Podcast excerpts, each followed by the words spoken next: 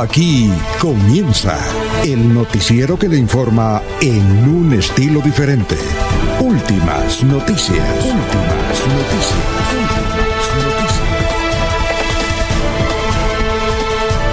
La información analizada por los expertos, sin sesgos, explicada con detalles, sin tanta carreta. Últimas noticias Radio Melodía y melodíaradio.co. También por Facebook y YouTube Radio Melodía. Director Alfonso Pineda Chaparro.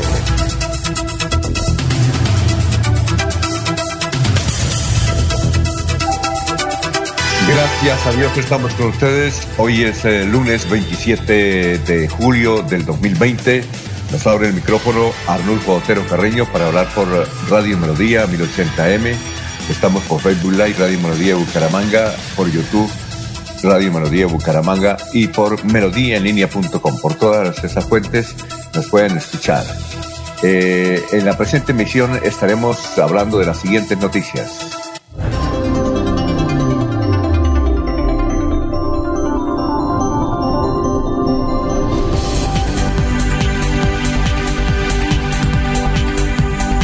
Tenemos eh, datos sobre el, bueno, la desaparición de Jaime Rueda Guarín, odontólogo, hermano de Tito del Mundo Rueda Guarín. Hasta ahora no se ha confirmado plenamente que ha sido asesinado. Tenemos los detalles al respecto. Desde luego no, no, no se encuentra ni el cadáver, ni, lo encuentran a él. Eh, la familia tiene una leve, levísima esperanza de que aparezca vivo Jaime Rueda Guarín por el hecho de que el cadáver no ha sido encontrado y hay mucha, eh, mucha contradicción en lo que dicen los capturados.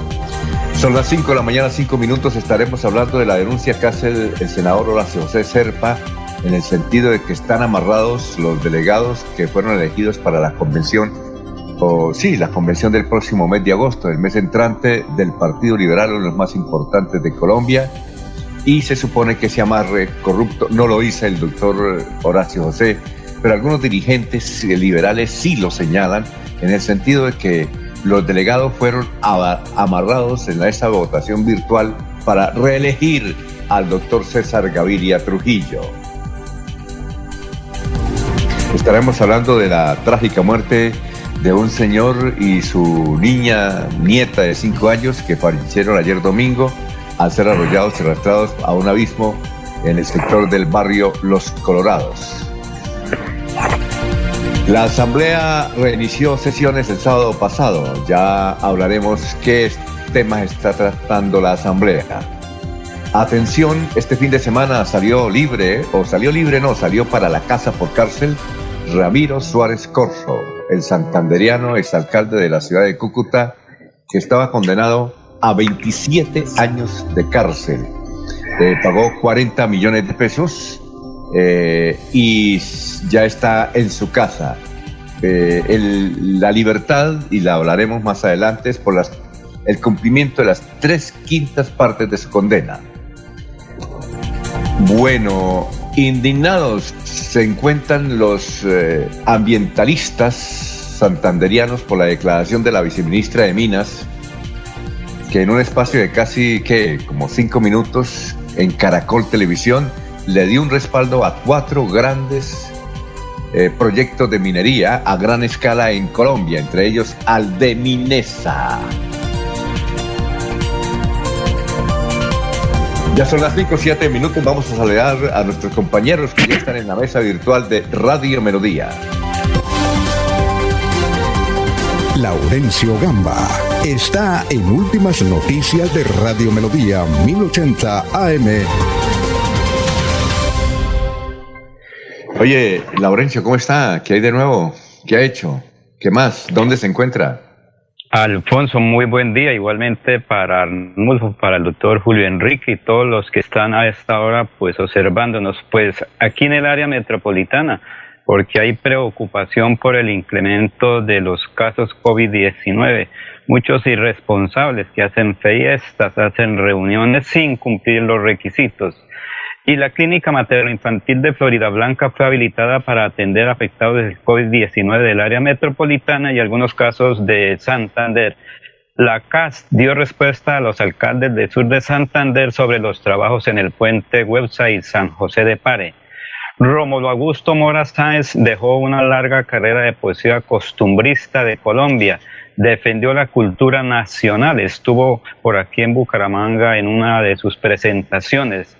La gobernación y alcaldías deben dar protocolos para reactivar las escuelas de formación deportiva, dice la viceministra del Deporte, Lina María Barrera Rueda.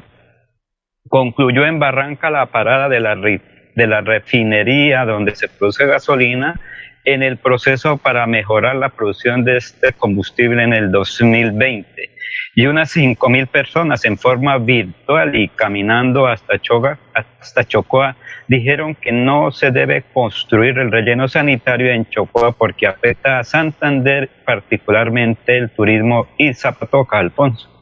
Muy bien, ya son las 5 de la mañana, 9 minutos. Estamos saludando a don Jairo Macías, que a esta hora está desde la, levantado desde las 2 de la mañana, esperando, dice él, el noticiero. A esta hora debe estar tomando un tinto es la hora de tomarse un tinto. Y saludes a don Ramiro Carvajal de Deportivos Carvajal, Aníbal Nava Delgado, gerente general de Radio Taxis Libres, que tiene teléfono 634-2222, a Peligan, a Lino Mosquera, a Walter Vázquez, a Sofía Rueda. Estamos saludando también a Lino Mosquera, Pedrito Galvis, Pablito Monsalve. Son las 5.10. Seguimos saludando a nuestros compañeros. Julio Enrique Avellaneda está en Últimas Noticias de Radio Melodía 1080 AM. Muy bueno. Eh, doctor Julio, ¿cómo se encuentra? Tenga usted muy, pero muy buenos días. Alfonso, muy buen día para usted, para Laurencio, para Jorge, para César, para Ernesto, para todos los compañeros en la red, por supuesto, para toda, toda la amable audiencia de la potente Radio Melodía. Son las 5.10. Bueno, ¿qué más? Eh, columnas que le hayan, o escritos que le hayan impresionado este fin de semana en la prensa colombiana, ¿cuáles? Sí, Alfonso, varios en el espectador, ya habrá tiempo de, comentarlas. Eh, nos impresiona mucho la entrevista que dio el representante a la Cámara en los Estados Unidos, eh, demócrata Mangover, sobre las preocupaciones que tienen eh, en el país americano por la manera como el gobierno colombiano maneja los recursos que de allí se destinan para eh, ciertas actividades de carácter militar. Ah, ya. ¿Y qué más? En particular eso, ¿no, Alfonso? Porque realmente fija una posición de los Estados Unidos que de llevarse a la práctica podría colocar en dificultades financieras muchas de las actividades de las fuerzas militares nuestras. Muy bien. Eh, ¿Sabe quién está cumpliendo hoy 50 años de vida artística? 50 años de vida artística hoy, no, a ver, recuérdenos. A una santanderiana, Margarida Castro. Ella es sangileña. Claro, sí, cómo no. Sangileña. Ya tiene eh, sus hijas viviendo en Chile. Todavía se mantiene en actividad, ¿no? También se mantiene en actividad y ahora es que como están repitiendo novelas, entonces ahora se hace famosa. Hay mucha gente que no vio hace no sé cuántos años unas producciones de RCN, ella aparece ahí como protagonista y desde luego han comenzado a llamarla, a entrevistarla. Sí, no sé si dicen que RCN no les paga. Muchas personas que han que han que eh, que han actuado en esas telenovelas dicen que RCN no le está pagando las regalías a que tienen derecho. Hay un conflicto sobre eso, ni Caracol Televisión. Dicen ellas, ¿no? Claro que Margarita, eh, Margarita no se refiere. Pero, por ejemplo, los que actuaron en Betty la Fea, varios de ellos se han pronunciado en, en sus redes sociales, en Facebook Live, diciendo que RCN ni fu ni fa, además porque eso no estaba establecido en los contratos, ¿ya? Cuando firmaron no estaba establecido eso. Entonces ese es el, argumento que dan las, las compañías de televisión. Un momentico, aquí usted eh, firmó y ahí no está incluido eso. No sabemos. Si hay otros que dicen que sí, que cada vez que se repitan, así como las canciones, ellos merecen un derecho. No sé. Cómo va esa, por los vacíos de la ley colombiana en ese sentido, doctor Julio Enrique. ¿Usted sabe algo al respecto? No, no, no estoy muy enterado sobre ese particular, Alfonso, pero habría por supuesto que mirar los contratos para eh, ubicar el contexto dentro del cual se hizo la, negociación entre los actores y las compañías productoras de esas series eh, de novelas. Y dice Margarita Castro que otra cosa que le ha dado platica es eh, los libros que ha vendido. resulta que ella hace como unos 20 o 30 años tuvo un problema, estuvo a punto de morirse, ¿no? Y estuvo en, sanatorios como San Camilo, en Bogotá, eh, por unos problemas en su cerebro. Se logró recuperar, pese a que nadie ha comentado. Y después de eso volvió a actuar. Entonces ella escribió unos libros comentando el episodio y cuento una anécdota que una vez entró a una tienda en Chile, donde están sus hijas, y allá la reconocieron, ¿no? La reconocieron en Chile porque ya están repitiendo una de las, están repitiendo, allá produjeron, allá hace varios años, la televisión chilena, chilena pasó una serie de televisión donde ella era protagonista. Entonces que llegó a la, tienda y la empleada le dijo, no, yo a usted no le cobro, señora Margarida, porque usted me salvó y estoy viva por usted porque yo leí el libro, yo me iba a quitar la vida. Yo leí el libro y después de leer el libro dije, no, vamos para adelante, mire, y aquí me tiene, trabajando en, este, en esta boutique. Ahí le estaban, ella estaba comprando unos, eh, a ver, eh, implementos para su nieta recién nacida. Sí, cuenta detalles interesantes. Esta sangileña, Margarida Castro. Bueno, cumplió su cometido el libro, por lo menos salvó una vida. Sí, sí, sí. Bueno, son las 5.15 minutos. ¿Cuál es el santo de hoy, doctor Julio Enrique? Recordamos hoy a San Celestino, papa, que fue entre los años 422 a 432. Fueron 10 años de un mandato que se caracterizó por ser muy ágil, muy productivo primero contribuye a la reconstrucción de Roma, que había sido devastada por todos los ataques de, Alarico y de lo que llamamos los pueblos bárbaros.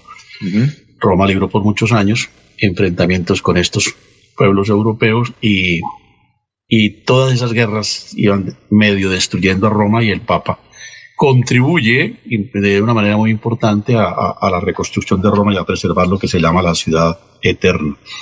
En segundo lugar, Alfonso, a él se le atribuye ser como el pionero de lo que llamamos el derecho canónico, porque él comienza a formular una serie de dictados, a dictar unas disposiciones que en el derecho se llaman decretales, en el derecho canónico por sobre todo, en donde va fijando las pautas de lo que deben ser eh, las normas básicas de la iglesia y por sobre todo el comportamiento de quienes forman parte de las comunidades eclesiásticas.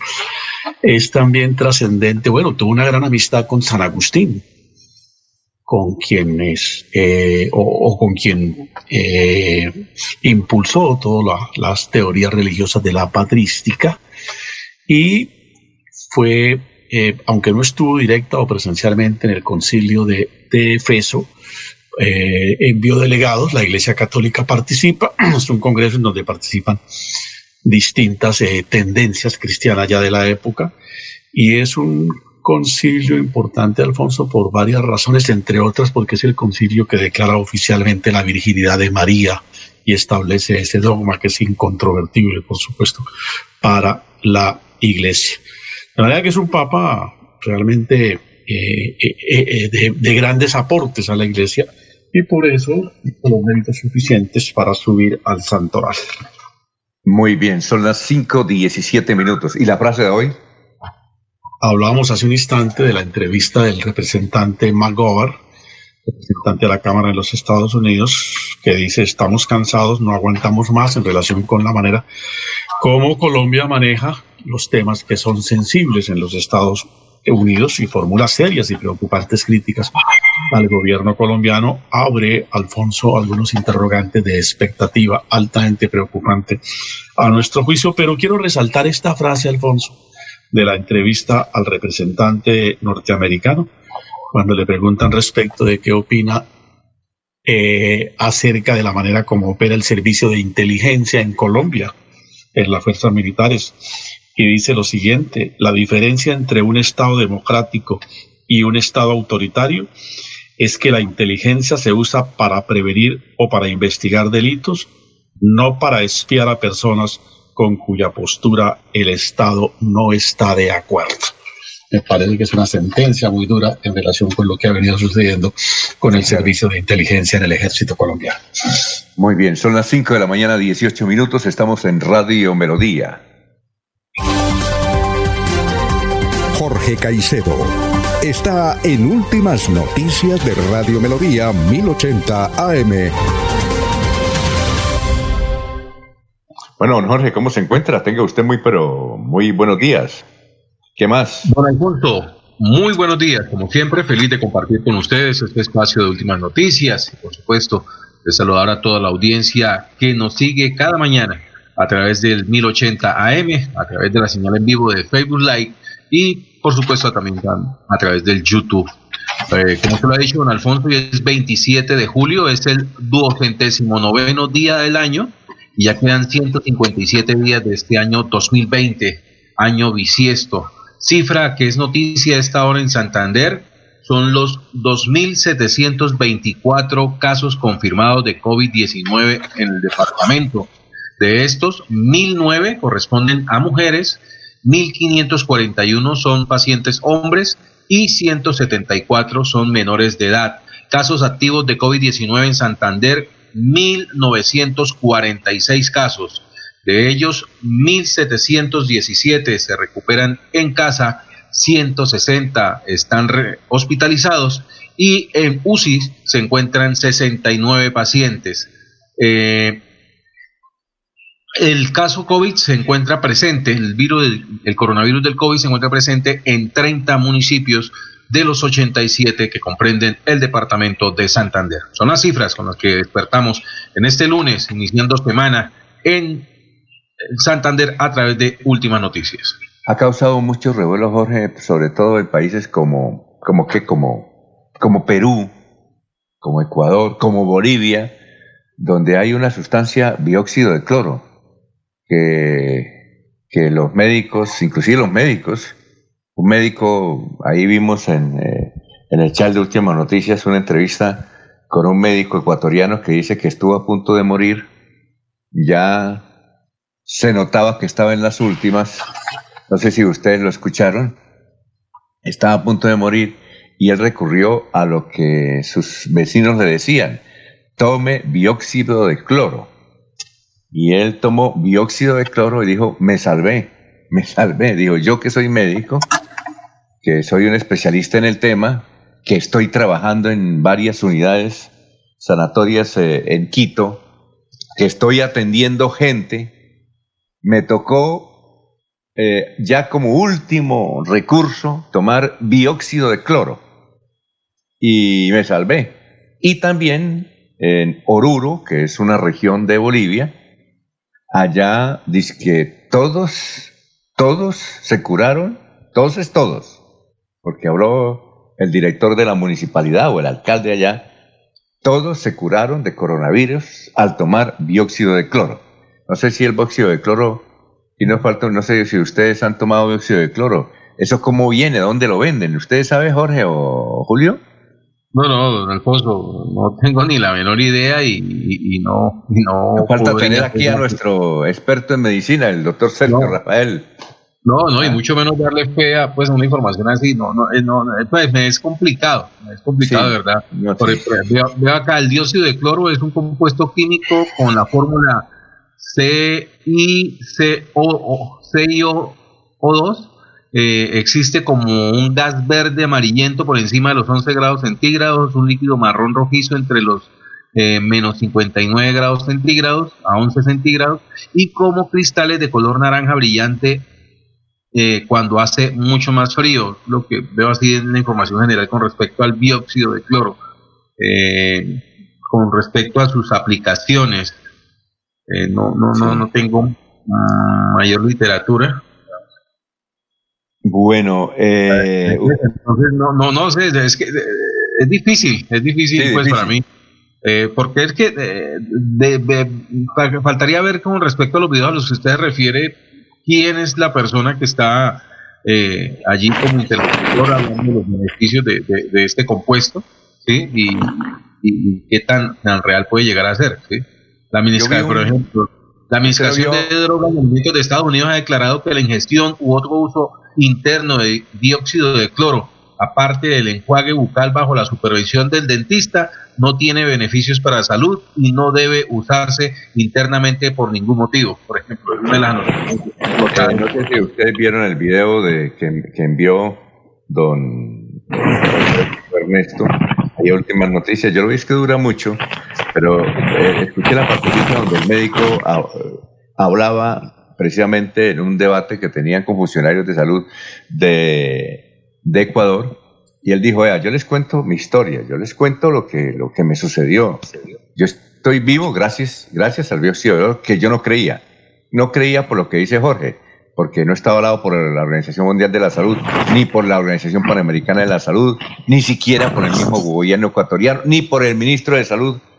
Pero, mm, bueno, vamos a saludar a, a alguien que sí debe conocer qué es el dióxido de cloro, que es eh, César pero vamos a recibir a las 5.24 a César como se merece. César Tavera está en Últimas Noticias de Radio Melodía 1080 AM. Hola César, ¿cómo está? ¿Qué ha habido? ¿Qué hay de nuevo? Buenos días, director Alfonso Pineda Chaparro de Barichara, y a Julio Enrique Avellaneda, y a Jorge, y a Laurencio. Y a Julio Enrique Avellaneda del, de Cerrito. Pues, Laurencio Gamba de Cite. Jorge Caicedo de Puerto Wilches. ¿Sí? y bueno, y a todos los santanderianos que hasta ahora lo escuchan. Y a los, ¿Qué, ¿qué más? producción. Bien, director, bien.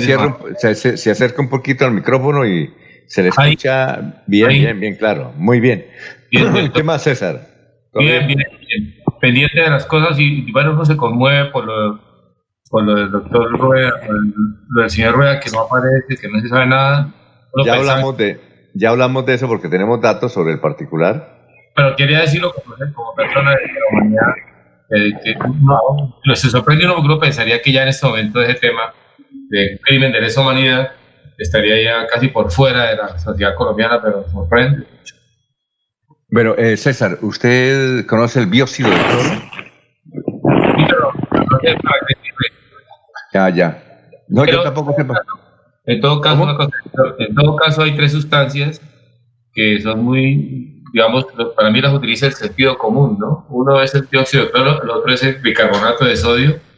Lo utilizo mucho el sentido común para remedios caseros, ¿no? De eso sí, es una cosa común en las casas el dióxido de cloro y el lo mismo que el, alcohol, de alta de alta de alta concentración también son tres cosas que utilizan mucho en, la, en las casas sirven para todo el vaporú sirve para todo muy bien oye César ¿y cuál es el, día de hoy el, el día consagrado a qué hoy es un día que tiene, digamos, también la propuesta es un día que conmueve por el nuevo vitalismo y por el nuevo contrato social que hay con la naturaleza y con la vida.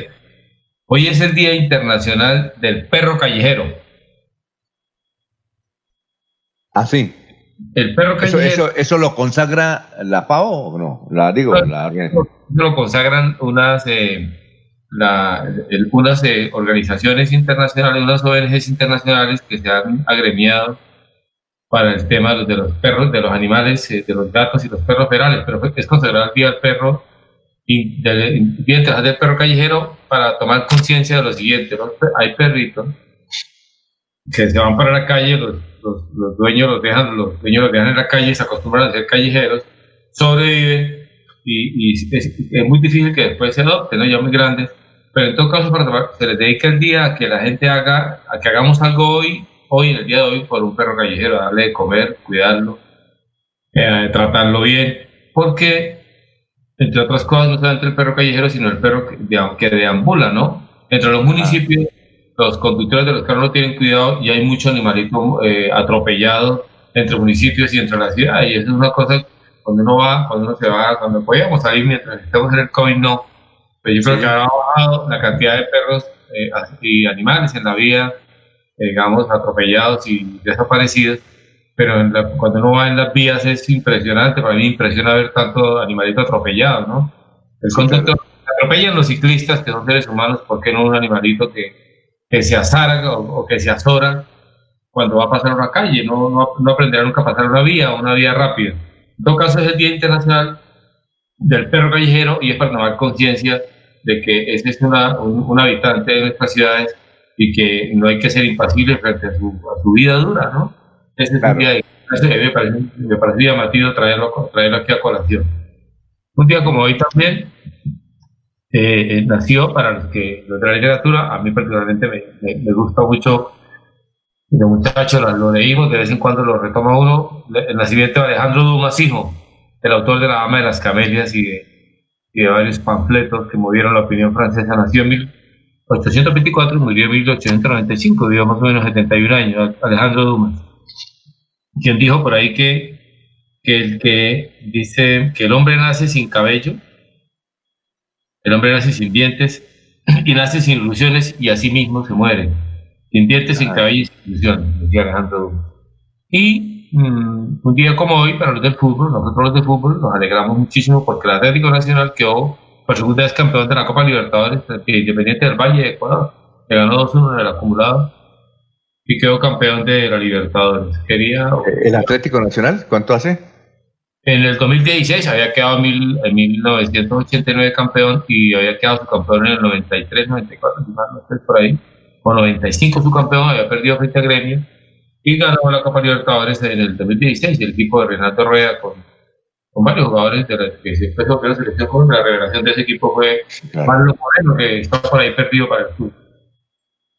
Ah, bueno, perfecto. Eh, muchas gracias, esas son las 5.30 minutos. Vamos con el obituario en la funeraria de San Pedro en la funeraria San Pedro están Eduardo Caballero, Blanca Garnica de Gómez, Olinto Flores, Paulo Antonio Jiménez, Pedro José Durán Cenizas, eh, Pedro José Durán es por cenizas presentes, Luis Ernesto Argüello Tarazona, Kelly Paola Blanco Ortiz en eh, Los Olivos, Ana Rosa Villamizar Porero, Nancy Marlene Ortega. Ya son las 5 y 30, vamos a hacer una pausita, pero antes de indicarles que hoy estará, hoy es 27, vamos a ver, buscamos el 27, hoy estará en la unidad móvil de Coputuro en Lagos, en Villabel, carretera antigua. Lagos, Villabel, carretera antigua. Hoy, 27 de julio, estará la unidad móvil de Cofuturo. Y también indicarles que estamos haciendo un concurso para que a través del WhatsApp de Radio Melodía escriban eh, a, este número de Radio Melodía un mensaje de cómo se le debería decir o señalar o explicar a los niños lo que está ocurriendo con esta pandemia. Eh, puede ser una frase, un comentario pequeño, puede ser en audio o puede ser escribiéndolo. Anoten este teléfono. ¿Qué hay? Hay mercados, es decir, el, premio es un gran mercado, pero gran mercado de la alcaldía de Bucaramanga y un kit de seguridad que el que gane, pues se lo llevarán directamente a su casa, aquí en el área metropolitana. El, WhatsApp de Radio Molivía es el 300-714-9778. 300-714-9778. Son las 5.32 minutos.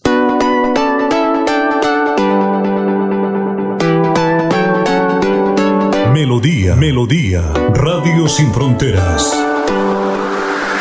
Escúchenos en cualquier lugar del mundo. Melodíaenlínea.com es nuestra página web melodíaenlínea.com. Señal para todo el mundo. Señal para todo el mundo. Radio sin límites, radio sin fronteras. Radio Melodía, la que manda en sintonía.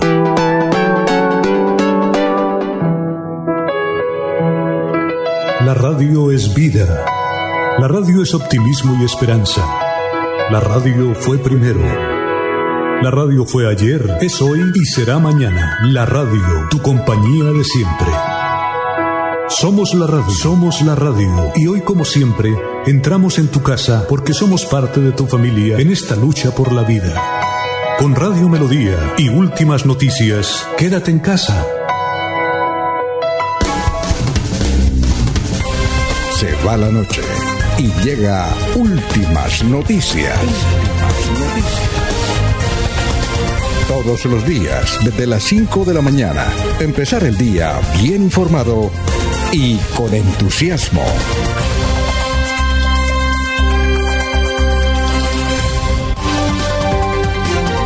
Alfonso Pineda Chaparro está en Últimas Noticias de Radio Melodía 1080 AM. Bueno, son las 5.34. Estamos enviando un saludo a Juan José Rincón Osma. Ya lo habíamos saludado, pero un saludo especial que dice que nos está explicando el noticiero como siempre. Bueno, vamos a hablar de la situación del odontólogo Jaime Rueda Guarín, es odontólogo, hermano de Tito de Mundo Rueda Guarín. Los familiares albergan una especie,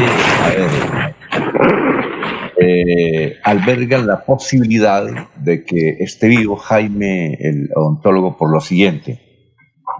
Resulta de que eh, los criminales, los que capturaron, a propósito, los que capturaron eh, son vecinos de la finca que tiene allá en Casanare el, odontólogo. Eh, e inclusive los capturados, que es el padre, un señor de más de 60 años y su hijo, habían estado invitados el año pasado por Jaime Roda Guarín a su apartamento de la ciudad de Barranquilla. Eran vecinos, amigos, e inclusive el doctor Jaime Rueda Guarín les prestaba dinero cuando había necesidad. Ellos son dueños de finca también. Eh, a propósito, eh, la ganadería de Jaime Rueda Guarín, ontólogo, está tasada en 3.000 cabezas de ganado. Y cuando luego de la investigación, una investigación que se adelantó eh, el pasado fin de semana, o creo que el jueves, eh, identificaron y capturaron a los presuntos autores. Cuando los llevaron hubo contradicciones, no, que lo, lo mataron, dicen ahí que lo mataron y lo echaron dos días después del secuestro a un caño. Fueron a averiguar, el, a, a revisar el caño, lo han revisado por todos los lados y no aparece el cadáver, no aparece el registro de nada. El cadáver no ha aparecido. Ya finalmente, el hijo le dijo al papá, le dijo, eh, diga la verdad, papá, pero estaban era peleando eh, ahí frente a las autoridades, frente a la joven juez de Casanare, de la joven fiscal de Casanare, y el muchacho le dijo al papá, papá, diga la verdad, diga que lo matamos y lo echamos al caño, pero una reacción de, de rabia contra el papá porque estaban detenidos, que la fiscalía los dejó en libertad. Capturó a varios y los dejó en libertad. Ya recapturó a dos de ellos.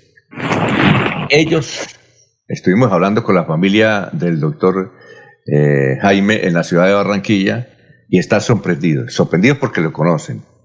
Eh, estuvieron en Barranquilla, repito, el año pasado. Se dice que es por un asunto de préstamos.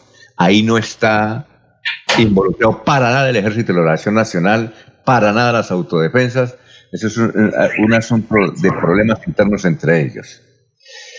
Eh, pero eh, inclusive el doctor Tito, que tiene una finca por ahí, Laurencio me dijo es que tiene una finca, cerca de ciudad y otra por ahí en un municipio cerca de Moniquira. ¿En qué, finca, ¿En qué lugar es que tiene la finca Tito o Alfonso, se sale por Barbosa, Puente Barbosa, hacia Moniquirá, que es donde tiene la finca el doctor Tito el Mundo Rueda Guarín, creo que se llama Maciegal, la Valleda, que es del municipio de Moniquirá. Y entiendo que por ahí cerca, no sé si hacia Puente Nacional o en Barbosa, donde tiene otra parcela el doctor Tito Mundo Rueda Guarín, pero la central, la finca la tiene es en Moniquirá, donde aquí varios amigos frecuentemente van allá porque eh, una persona que ha sido su amigo personal desde cuando fue senador, los fines de semana va a Barbosa, le paga los servicios, le ayuda a hacer las compras y, le ayudaba a vender la panela o el café ahí en Santa Ana o en Barbosa, la producción que él tenía, porque además allá él se ha dedicado a la actividad agrícola, sobre todo la producción de panela. Creo que tiene un trapiche y tiene también un extenso cultivo de café en esta vereda de Moniquirá. Bueno, Jaime Rueda Guarín, el ontólogo, se fue en, enero para su finca y lo tomó la pandemia y entonces dijo, no, yo me quedo. Y se quedó. Y en ese tiempo de marzo fue que fue secuestrado. Eh, dicen que es por problemas de deudas. En fin, pero no ha aparecido el cadáver. Entonces, eh, el doctor Tito, que está muy conmovido, como todos los, hermanos, ¿quiénes son los hermanos del doctor Tito? Eh, Chepe, Rosita, otra señora, eh, son cuatro, porque otros dos han ya han muerto. Jaime Rueda Guarín es el mayor de todos. Ellos son del corregimiento La Fuente de Zapatoca. Y bien, pues eso es lo que se sabe. Las autoridades están investigando, investigando y están buscando el cadáver, pero no lo encuentran. Hasta el momento, hasta el momento, hasta ahora no lo encuentran. Hay muchas informaciones al respecto. No sé si alguien más tiene otros datos. Esto fue lo que hemos podido lograr con su familia en la ciudad de Barranquilla, donde a propósito, casi todos los hermanos del, doctor Tito y de Jaime Rueda Guarín eh, hicieron trabajos, se hicieron profesionales en la ciudad de Barranquilla por ejemplo, Rosita fue notaria en Barranquilla y ya está pensionada. En fin, esos son los datos que logramos conseguir y hay mucha conmoción. Eh, el propio presidente Duque ha estado pendiente de, de este hecho porque hay una relación parentesco con la actual presidenta del Centro Democrático, la doctora Nubia Estela Martínez. ¿Alguien más tiene datos sobre eso? Jorge creo que buscó una noticia que viene una revista ganadera, ¿no, Jorge? Bueno. Sí, así es, Información que contenía a través de alguna publicación eh, eh, que tiene que ver relacionada con el gremio de, precisamente la ganadería, pues hace alusión a este plagio eh, por parte de, la delincuencia común hacia la humanidad del señor Rueda Guarín, don Jaime Rueda Guarín básicamente pues eh, son algunos interrogantes que se surgen respecto al secuestro de esta persona reconocida en el departamento del Casanare como eh, una, eh, un ganadero de mucha influencia pues allí en la región, por lo que tiene que pues por la dedicación que hace de su actividad económica. Y muy querido allá, la gente de, de esa región donde él vive lo quería mucho, inclusive reclamaban su presencia cuando él no iba a, a esa a esa vereda, reclamaba su presencia, porque todo el mundo lo quería, le pedía favores, él los hacía. Eh, no eh, prestaba dinero a los vecinos que lo requerían, pero no, no había reclamos, esperaba que la pagaran. No sé, no sé qué ahí. Eso es todo un misterio y seguramente con el tiempo se irá aclarando. Bueno, vamos a saludar a nuestro compañero Ernesto Alvarado Leguizamón a las 5.41 minutos como él se merece.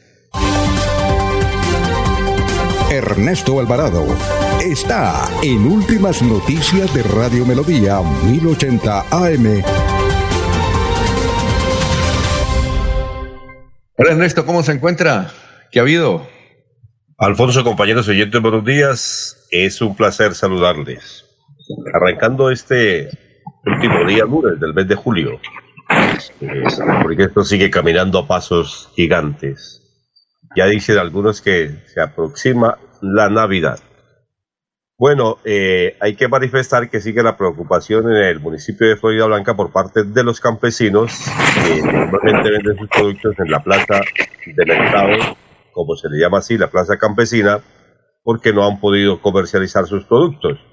Algunos de ellos han manifestado que estos se están perdiendo en sus físicas y que no hay alternativas. Piden a las autoridades que les den una solución o que les ayuden porque prácticamente están en banca roja. En pie de cuesta, eh, la alcaldía de esta localidad está manifestando que hoy 27 de julio eh, por trabajos del intercambiador vial Guatiguará a la altura del centro comercial de la Cuesta. El tráfico vial que se movilizaba sentido norte-sur deberá retomar el intercambiador de San Francisco para dirigirse hacia la capital del departamento de Santander. Y el número de contagiados en Santander es de 2.724 al día inmediatamente anterior, 1.009 mujeres, 1.541 hombres y 1.174 menores de edad. Eh, la cifra la encabeza Bucaramanga con 850, le sigue Barranca Bermeja con 729, Florida Blanca tiene 501, Girón 225 y Piedecuesta 177. Oye, ¿la Plaza de Mercado está cerrada todavía? ¿La de Florida? Sí, continúa cerrada. Eh, todo está previsto para que se abra el próximo miércoles, eh, pero eh, la gran preocupación, porque es que está cerrada la Plaza de Mercado Central y ahí pegada está la Plaza de Mercado Campesina. Entonces los que están muy preocupados son los campesinos por ese tema porque se les están perdiendo los productos. Ahora, Ernesto, eh, ¿recuerda usted que un señor murió aparentemente por coronavirus eh, Florida Blanca? Sí, claro. conocido por ustedes. Eh, la familia dice que nunca le tomaron las pruebas, nunca se supo de qué murió. Sí, supe de primera mano sobre el tema. a él se le, él se venía con unos problemas respiratorios. Eh, se le había pronosticado que se le tomaría el examen del COVID-19 el día sábado, pero no llegaron a tomárselo. Él falleció el día domingo y parece indicar algunas noticias decían que después de muerto le iban a tomar la prueba a ver si tenía el COVID o no. Pero antes de morir no hicieron la prueba. Bueno, oye Ernesto, algo que a usted no le gusta, pero estuve averiguando, ¿cuánto se ganaba Jorge Enrique Vélez, presidente de la I Él se ganaba 75 millones de pesos. Sí, un promedio. Sin bonificaciones, ¿no? Sin bonificaciones, 75 millones de pesos. Y eh, él aspiraba a una indemnización de 2 mil millones de pesos. Acordaron en que era 600 millones. Ahora la Di Mayor estableció que el próximo presidente de, de esa división mayor de fútbol va a ganar 40 millones de pesos no 75 y no 40 millones de pesos. Eh, ahora, Jorge Enrique Vélez pedía 2 mil, le aprobaron 600. No sé si él puede recibir la, la indemnización, el billete y luego demanda, porque él dice que, que va a hacer valer su contrato. No sé si qué contrato, de qué contrato habla él, pero va a hacer valer algunas consideraciones y aspira a 2 mil millones de pesos. Eh, quisiera preguntarle al doctor Julio Enrique, doctor Julio Enrique está ahí, preguntarle al doctor Julio Enrique si el trabajador que se siente inconforme con la indemnización la puede recibir y luego demandar, no sé, no sé si, o, o no recibe y demanda. ¿Sí? Vamos a esperar ahí que el doctor Julio Enrique aparezca para hacer esa pregunta. No, Alfonso. A ver, a ver Laurencio. Entiendo que inicialmente hubo un acuerdo, o sea, es lo que se llama una negociación, dicen los expertos en derecho, se hace una negociación y lograron un acuerdo. Él inicialmente pedía dos mil millones de pesos, que era lo que iba a ganar durante el, tiempo que faltaba de su administración como presidente del fútbol profesional pero finalmente llegará a un acuerdo y creo que por eso renuncia. Y cuando un trabajador llega a un acuerdo, firma y no hay demandas, entiendo. Otra cosa es que después quiera jugar doble, pero entiendo que cuando se hace un acuerdo, firma documentos y eso es válido. Ese es el acuerdo que tiene. 600 millones y no 2.000. Yo le he escuchado al doctor Jorge Enrique Vélez que diga que, que haya habido un acuerdo. Hubo acuerdo entre los directivos. Es decir, entre la directiva hubo un acuerdo para darle 600 millones. Él reclama 2.000 millones.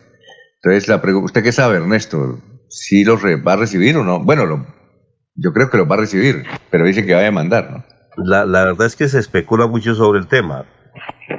Algunos manifiestan que le dieron demasiado dinero incluso, eh, que ese dinero que le entregan por la indemnización es porque no cuenta algunas cosas al interior de, la organización. Pero son solo especulaciones, eh, realmente. Lo único cierto es que él no quiso renunciar, pero en la asamblea, perdió, los votos no fueron necesarios, perdió, eh, definitivamente tuvo que alejarse del tema y mirarán ahora qué pasa. Si no recibe la plata, no sé si demandará, pero, pero al fondo eh, algunos manifiestan que es que él sabe mucha letra menuda del interior de la división mayor del fútbol colombiano, como alguien escribió por ahí en un Twitter. El mejor nombre lo tiene esa entidad, División Mayor. Sí, señor. Bueno, vamos a una pausa, son las 5 de la mañana, 48 minutos, estamos en Radio Melodía, 5.48 minutos. Recuerde que hoy eh, la unidad móvil de Cofuturo estará en Lagos, ahí de Florida Blanca, en Villabel, carretera antigua. Lagos, Villabel, carretera antigua. Son las 5.48. En Kazan, descuentos exclusivos para afiliados. 10% de descuento en compras en los supermercados en convenio. Por ser afiliado Kazan en categorías A o B. Y 5% si eres categoría C. ¡Te esperamos! Aplican condiciones y restricciones. Vigilado Supersubsidio. Tu casa ahora es el lugar ideal y Cofuturo te ofrece la oportunidad de renovar los electrodomésticos y víveres fundamentales para toda la familia. Televisores, neveras, lavadoras y muchísimas alternativas para dotar tu hogar están en la calle 48, número 3333. También encontrarás motocicletas, bicicletas, computadores y celulares. Atención inmediata 322-307-0371. Cofuturo, construimos sueños de progreso. Estar juntos es pensar en todos. Sabemos que hay buenas ideas para ahorrar energía. Abre cortinas y ventanas para iluminar tu hogar. Apaga luces que no uses. Evita planchas de cabello y ropa. Así controlas el consumo de energía. Nuestro compromiso es tu bienestar. ESA, Grupo EPM. Vigilado Superservicios. Se va la noche y llega últimas noticias. Todos los días, desde las 5 de la mañana, empezar el día bien informado y con entusiasmo.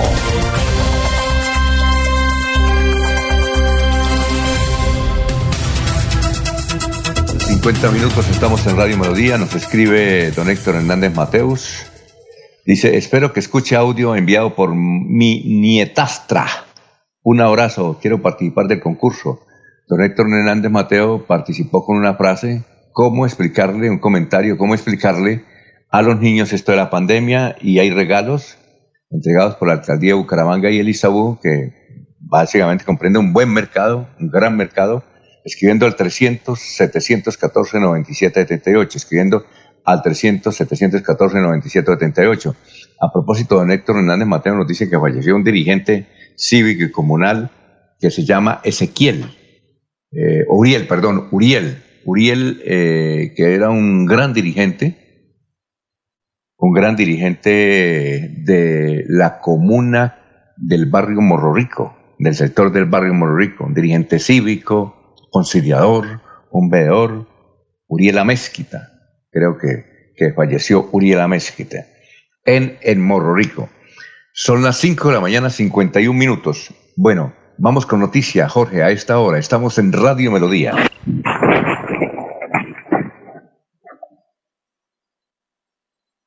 Don Alfonso, dos personas eh, fallecieron ayer en un trágico accidente en el norte de Bucaramanga. El informe de las autoridades revelan que en este accidente perdió la vida Hernando Rodríguez Flores y una menor de cinco años que sería su nieta cuando fueron impactados por un vehículo que los hizo rodar por un abismo en el sector del barrio Los Colorados sobre la vía Bucaramanga-Río Negro. El automotor al parecer se quedó sin frenos y su conductor, según los testigos, iba a alta velocidad y en su recorrido se llevó un tanque de la basura y a, la, menor y al adulto. Las dos personas muertas están al parecer esperando un bus cuando fueron arrollados por el vehículo. Se investiga para determinar si el conductor del carro estaba en estado de embriaguez. Muy bien, eh, el fallecimiento, el fallecimiento de Uriel, se, se respondía el nombre Uriel Amezquita Esteban. A sus 61 años dejó de existir el reconocido líder de la comunidad Uriel Amezquita Esteban. La Comuna 14 fue testigo de su meritoria labor. Saludos y condolencias para familiares y amigos, paz en su sepulcro, dice don Héctor Hernández Mateus. Más noticias, Ernesto. Estamos en Radio Melodía, son las 5.53. ¿Está Ernesto? Bueno, eh, vamos entonces con usted, Gran Laurencio. Lo escuchamos, Laurencio. Alfonso, es que Rómulo Augusto Mora Sáez, eh, conocido como el indio Rómulo, un boyacense de verdad, contradicción, que durante más de 60 años estuvo eh, declamando poesía costumbrista, estuvo aquí en Bucaramanga, precisamente usted fue uno de esas personas que lo acompañó en esa presentación en un eh, evento organizado por Mejor Día de tu Vida de Cristian Argüello, precisamente tomando eh, esto sí, evidentemente fue un evento que se cumplió en, eh, ¿en el qué? En el Teatro Luisa Calvo, en la sala Luisa Calvo, ahí se ahí estuvo en una cosa que se llama La Noche de los Rebeldes, organizado por el Mejor Día de tu Vida. además de entrevistarlo, entrevistamos a don...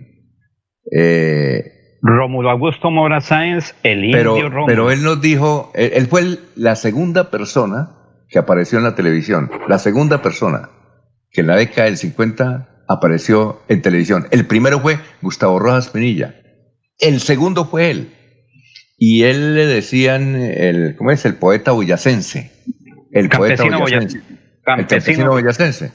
Pero entonces, finalmente, Después, eh, después eh, alguien le dijo, alguien, pues asesor de Gustavo Rojas Pinilla, le dijo, no, usted es el indio Rómulo, hermano, el indio Rómulo, explote su nombre, Rómulo, Rómulo, el indio Rómulo, poeta costumbrista, eh, tenía una memoria increíble, él no leía, una memoria impresionante. Uno le decía, recita la poesía, la recitaba. Pues hace 20 años que estuvo aquí en Bucaramanga en varias presentaciones, que lo trajo el, mejor día de tu vida, él recitaba, él, él nunca miraba libritos, decía a su esposa en esa oportunidad que venía con él. Tuvo 21 hijos y tomaba el pelo con eso, con eso en número de hijos, tomaba mucho el pelo. A ver, Laurencio, lo escuchamos.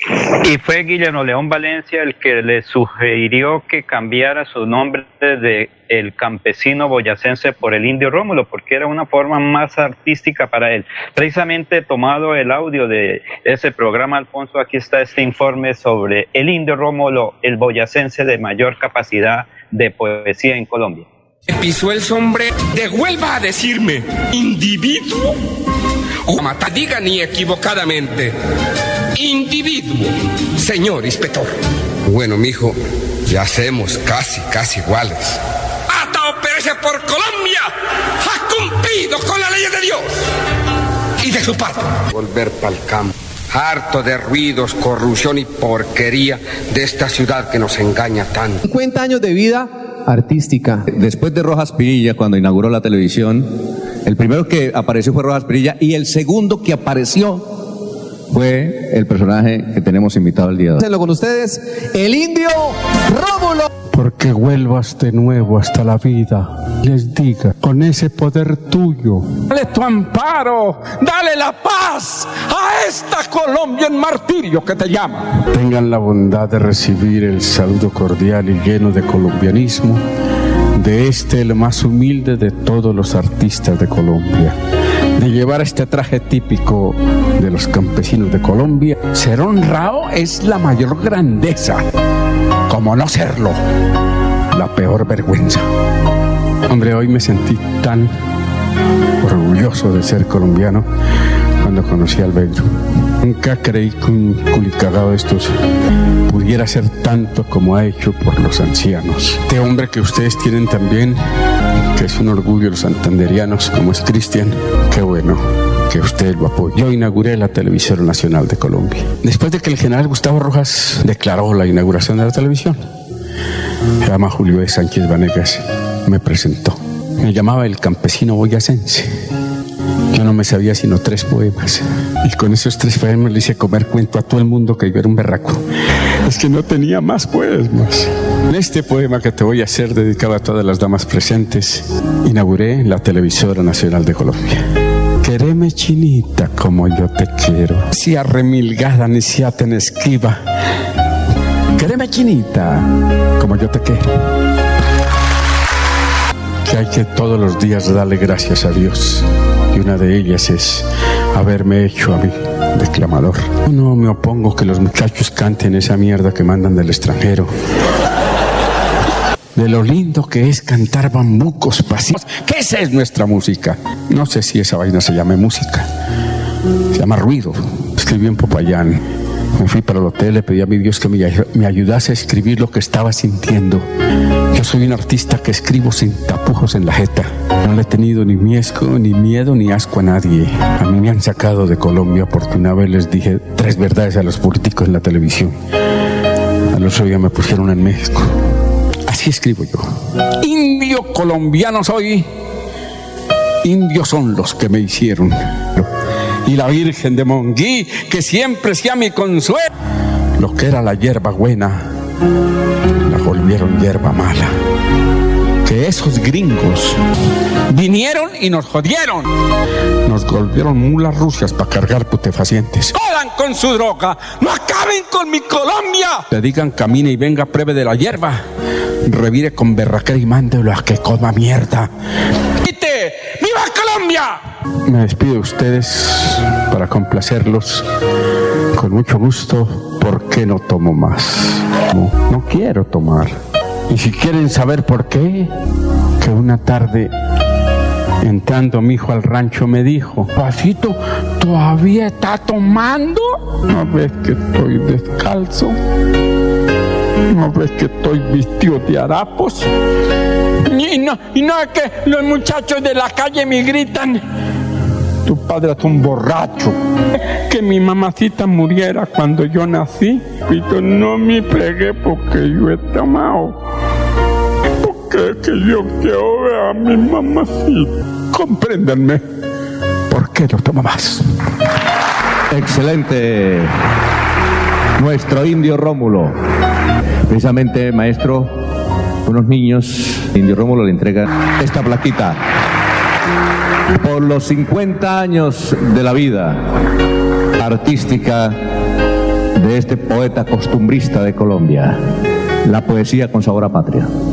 Muchísimas gracias, Indio Rómulo, por cerrar con broche de oro la Noche de los Rebeldes, nuestro cuarto aniversario. Y, y, recuerden, hagan de cada día de su vida el mejor día de tu vida. Muchas gracias. Oiga, gracias, don Laurencio. Eh, muy amable. Eso hace 20 años. Oiga, doctor Julio Enrique, doctor Julio Enrique, antes de irnos unos mensajes, eh, es que estábamos, mientras usted estaba preparando el tinto, eh, nosotros estábamos, Jorge Enrique Vélez se ganaba 70 mil millones. La directiva de la I-Mayor dijo que le daba 600 millones. En caso de que él no esté de acuerdo, él puede recibir los 600 millones y luego demandar, o si va a demandar, no debe recibir cinco centavos. A ver, Alfonso, eh, seguramente lo que están eh, negociando, para darle algún término, es el valor correspondiente a la indemnización por la terminación del contrato de, de trabajo. Eh, ese valor de indemnización es un valor que puede ser eh, en efecto conciliable. Pueden las partes llegar a un acuerdo sobre ese valor, pero había que determinar si es una conciliación total o parcial. Si es total, surte efectos plenos de cosa juzgada, digámoslo así, y no cabrían acciones posteriores o reclamaciones posteriores. Si el acuerdo es parcial, es decir, conciliaron solo algunos aspectos y quedan otros pendientes por resolver, por supuesto podrá demandar por lo que eventualmente haya quedado pendiente de resolución. De manera que ahí sí habría que mirar cuál es el, alcance de ese acuerdo, pero pensaría que si están negociando es una indemnización por concepto de la terminación del contrato de trabajo, pues el acuerdo debe ser total. Y si es total, pues esa suma es definitiva y no cabría después posibilidad de hacer reclamación alguna. Bueno, son las seis de la mañana, dos minutos. Vamos a una pausita. Estamos en Radio Melodía, la que manda en sintonía. Aquí Bucaramanga, la bella capital de Santander. Transmite Radio Melodía, Estación Colombiana, HJMH, 1080 kilociclos, 10.000 vatios de potencia en antena, para todo el oriente colombiano. Cadena Melodía, la radio líder de Colombia.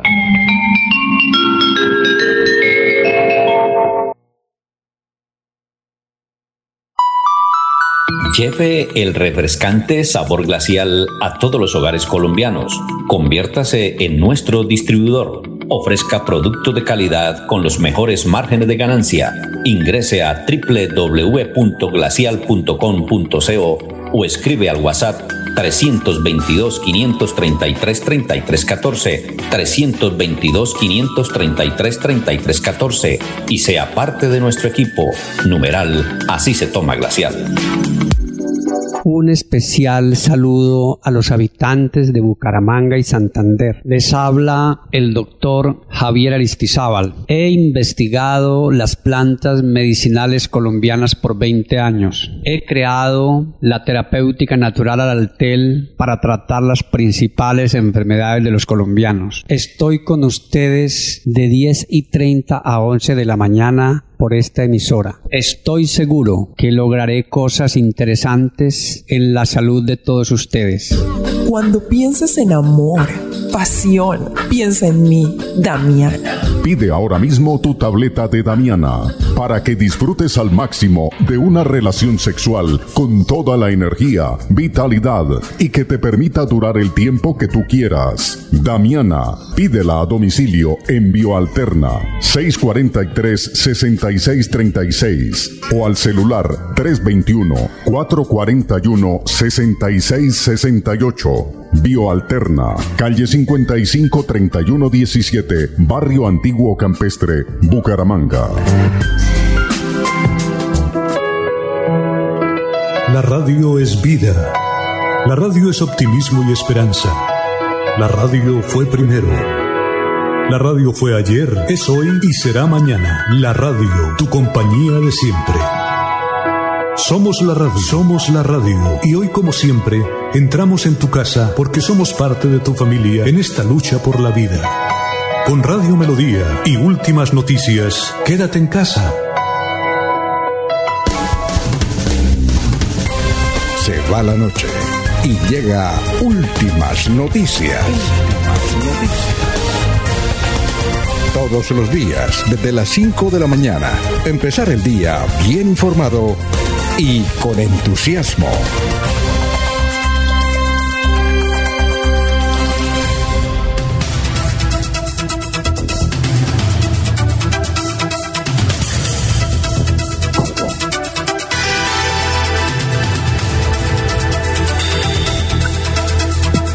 Bueno, eh, son las 6 de la mañana, 6 minutos. Oye, César, es que nos dice un oyente que hoy es el Día de la Mujer Santanderiana. A ver, también lo complementa don Héctor Hernández Mateus. Está muy bien, está muy bien. Dice, va- varios oyentes me han escrito, dice, hoy es el Día de la Mujer Santanderiana. Debe, ser, debe ser una iniciativa local, una iniciativa regional. Pero- Ah, que, que ma- que- que- no, no, aquí, aquí me dicen que es hoy. Otros me dicen que es mañana. No se sabe si es hoy o mañana. Bueno, que sea hoy y mañana. Estoy- no, pero quería decir lo siguiente, que francamente no sabía, no sabía que era el Día de la Mujer Santanderiana. Debe ser una iniciativa local y regional y, y bienvenido el día, ¿no? Espero que, espero que sea hoy el día en que pare la violencia contra las mujeres santanderianas, contra, contra las niñas y adolescentes, contra las, las mujeres adultas, los que, las, las abuelas que viven con nietos y hijos que las maltratan. Espero que hoy día sea el punto cero para eso, que sea cero violencia contra las mujeres. Muy bien. Bueno, la otra noticia, y eso sí va a haber un debate tremendo en el departamento de Santander. No sé si ustedes escucharon las declaraciones que durante cinco minutos dio a Caracol Televisión la viceministra de Minas y Energía este fin de semana. Si la escuchar, si no la escucharon, a ver, se la resumo. Lo más importante que dijo es lo siguiente. El gobierno del presidente Duque va a estudiar con mucha severidad cuatro gigantes proyectos mineros en Colombia, entre ellos el de Minesa.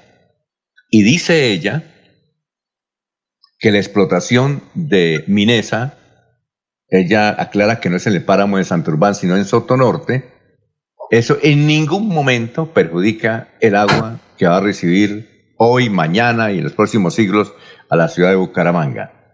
La viceministra dice que ese megaproyecto eh, está, se están estudiando todas las licencias, se está mirando con lupa para que no, mm, no que no perjudique el asunto ambiental, el recurso ambiental. Eso va a ser un gran debate porque, a ver, aquí en Plata Placa, ¿qué estamos pensando nosotros? El gobierno y seguramente ya los ambientalistas obviamente han criticado muy fuertemente, muchos santanderianos, esta actitud de la viceministra. Lo que uno concibe, César, es que el gobierno nacional, como estamos en pandemia, no hay, de aquí a diciembre es muy difícil que se autorice alguna manifestación. Y la gente no sale por, no tanto por miedo al gobierno, sino por miedo al virus. Entonces, uno aquí lo que analiza es que el gobierno ha tomado con los calzones abajo a los colombianos que se ponen a, ese, a esos proyectos, que son en Santander, en Antioquia y en otras regiones, pues va a aprobar las licencias. Las licencias, por ejemplo, para Minesa y todo. No sé cuál es su consideración, César, porque eh, el asunto de las manifestaciones sí hace ruido. Eso sí provoca bastante miedo y, que, y estrés en, cualquier gobierno, una manifestación. Y como no se pueden hacer manifestaciones, uno piensa, César, que esto va para la aprobación por la contundencia con que habló en Caracol Televisión. No lo he visto en ninguna otra parte, no en Caracol Televisión. Puede ser que puede ser que en semana. Venga, director. saca mucho artículo. ¿Usted qué piensa sobre la actitud del gobierno no sé si usted escuchó las declaraciones de la viceministra. Sí, opinión, director. Lo primero es que un poquito estoy como medio tranquilo. Yo no quiero, por supuesto, el proyecto minero de Santurbán y ningún proyecto que destruya la naturaleza, sobre todo ahora más que el disfrute ecológico que hay. Oiga, César, no se retira el micrófono, porque cuando usted retira, eh, no se le escucha. ¿De acuerdo? Sí, sí. Gracias. Eh, Gracias pero y más con el disturbio ecológico que hay, porque el COVID o la COVID es un es producto del disturbio ecológico que hay por la destrucción del planeta. Calentamiento, global. Estamos en tiempos del calentamiento global, pero estamos a tiempo de parar el calentamiento.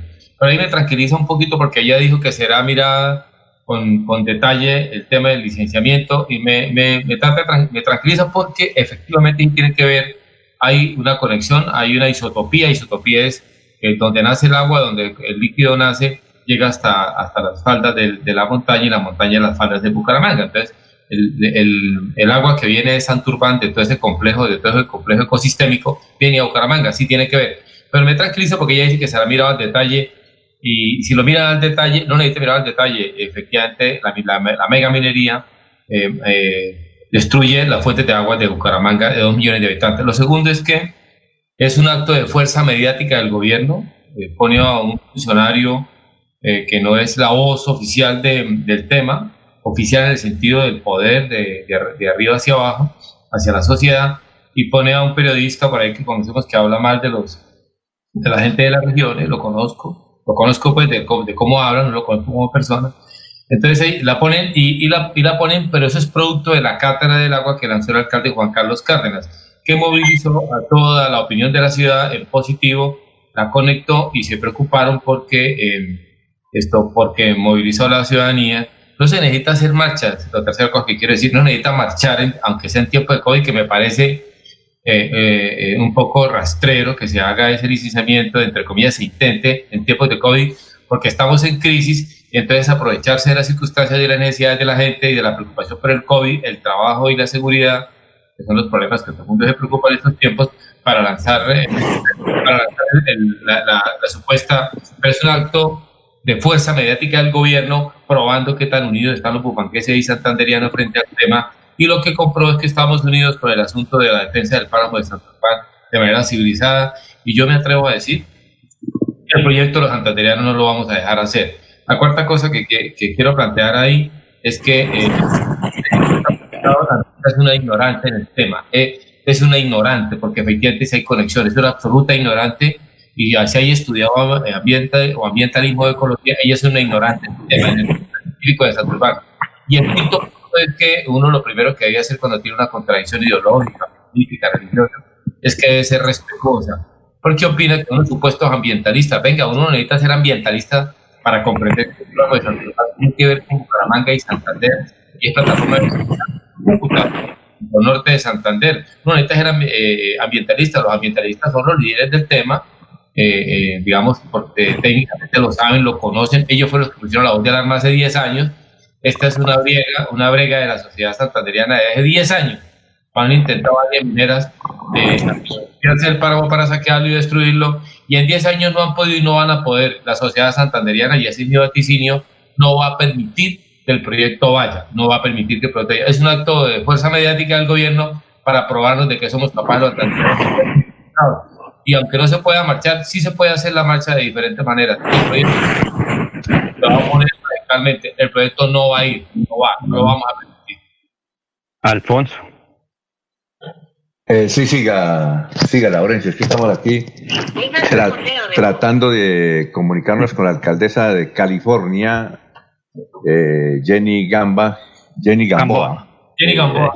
sí, hicieron por red de manera rastrera y baja con una persona que es, que es, valiente y es crítica. Entonces se fueron con todo, las bodegas de Minesa a destruirlo. Eso irán a hacer con uno, a destruirlo, a sacarle a uno por allá, que algún día por allá se comió un chiclino, lo pagó.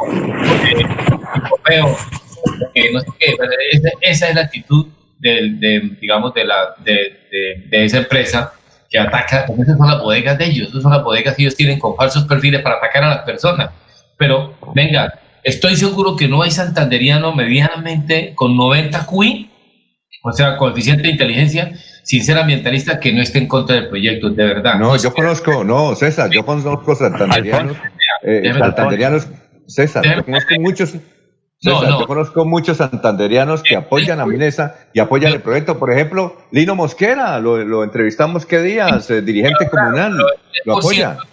el 10% de los que tienen intereses con el proyecto Minesa, pero el santanderiano que no tiene, que, que piensa en Santander, que piensa en la naturaleza, porque es que otra cosa, director, estamos en los tiempos de, de, de pensar individual y actuar colectivo. Estamos en los tiempos, si quieres pensando en Santander y en Bucaramanga, de pensar como especies como nunca antes, conocemos la misma aldea, el COVID nos lo hizo reconocer, como nunca antes, hay que pensar como especie, ya no es pensando en santanderianidad, en bumanguesidad, no, no, no, es pensando como especie, porque el tema es delicado. Ya nosotros somos la primero, los primeros habitantes del planeta Tierra, de esta especie humana, de la especie sapiens, que nos perjudicaría en la explotación del páramo de Santurbán. Somos los primeros. Ahora, estamos ahí ahora César, César, eh, lo que dijo el periodista y tal vez lo interpretó la viceministra en, e, en esa declaración, es que como el país va a tener una situación económica supremamente difícil,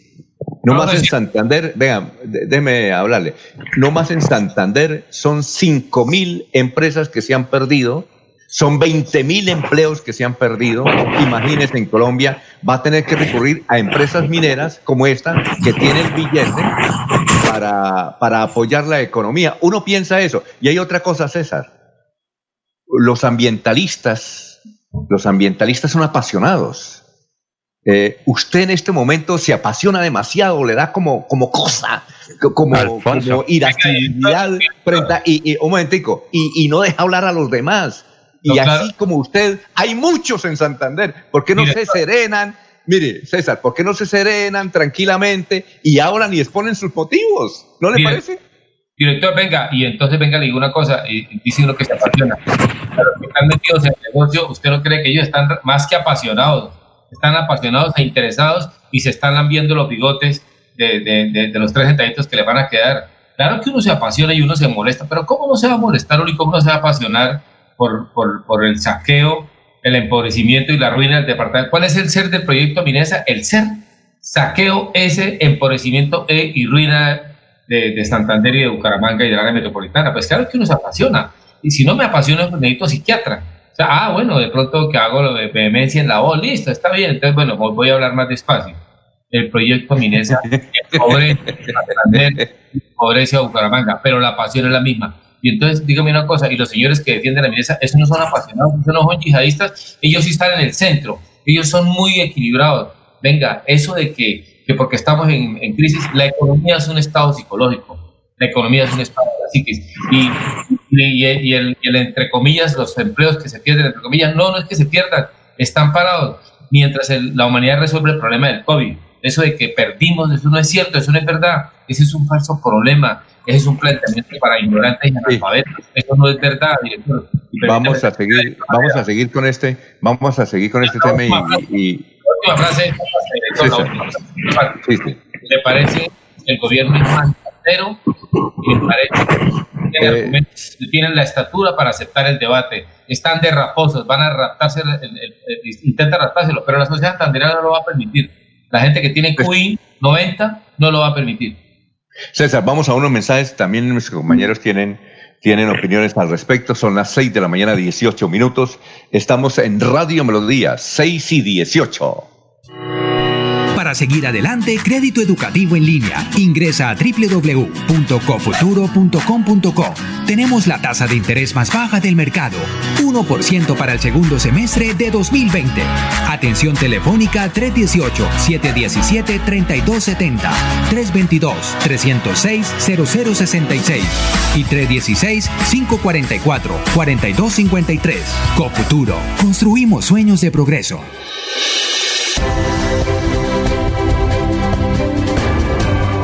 Información y análisis. Es el estilo de Últimas Noticias por Radio Melodía 1080 AM.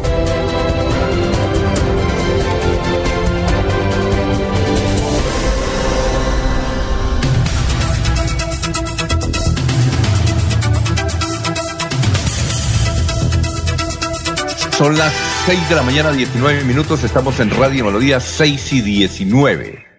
Nos está llamando Lino Mosquera, pero bueno, es que por aquí no podemos contestar. Bien, eh, seis, es mejor que nos escriban, es mejor que nos escriban al, chat. Eh, bueno, seis y, seis y 20 ya. Don Ernesto, noticias a esta hora, estamos en Radio Melodía. Todo parece indicar que está lista la clínica materno-infantil de Florida Blanca para atención de pacientes de COVID-19. Se dice que este lugar contará con 14 camas de UCI y 6 cuartos de aislamiento para estos pacientes. Durante el fin de semana hubo una denuncia en el área metropolitana a una mujer de 50 años que parece que le hicieron el paseo por toda la ciudad porque en ninguna parte se le atendía. Hay gran preocupación, tanto en el personal médico como en las familias, porque dicen que las camas sí están o no están. Es la gran pregunta, que por qué no se atendió a esta mujer. Algunos manifiestan que era que no tenía el seguro respectivo con las pólizas necesarias para que se pudiera atender. Celebramos que llegue la clínica materno-infantil eh, para atender pacientes de COVID, pero también le pedimos a las autoridades que le pongan cuidado al tema porque parece que esto se está complicando. Bueno, son las 6 y 21 minutos. Doctor Julio Enrique, está ahí. Doctor Julio Enrique, ¿cuál era el tema que usted quería tratar eh, de los que temas que le llevo en este fin de semana en los principales periódicos y revistas de Colombia. ¿Hay algún tema puntual? Sí, querido Alfonso, regálame un minuto y, ya le, le, indico de los tantos temas que hay, cuál ameritaría un, eh, un breve comentario. Muy bien, son las 6 de la mañana, 21 minutos, 6 y 21. Eh, hay que señalar sobre las noticias y es que en las últimas horas, este fin de semana, fue dejado, eso es prácticamente libertad, porque todos estamos en pandemia, fue dejado eh, en su casa por cárcel el señor exalcalde del municipio de Cúcuta, Ramiro Suárez Corso. Él es, para la gente que no lo conoce, fue alcalde de Cúcuta, fue condenado a 27 años de cárcel por un crimen adjudicado a los paramilitares él fue condenado a 27 años y salió por el cumplimiento de las tres quintas partes. Pagó 40 millones de pesos y ya se encuentra en su casa. Bien, Ramiro Suárez dominaba la política en la cárcel de Ayala Picota, la dominaba. Entiendo que el actual gobernador de Norte de Santander recibió mucho apoyo de Ramiro Suárez. Tenía su candidato a la alcaldía de Cúcuta, pues no ganó, pero logró varias alcaldías en el departamento de Norte Santander, obtuvo diputados, concejales en varios municipios, incluyendo Cúcuta, Ramiro Suárez. La pregunta es, Ramiro Suárez, si en la cárcel hizo eso, ¿Cómo será en su casa? Pues desde luego va a aumentar su poder político. Eso estima la gente de la ciudad de Cúcuta.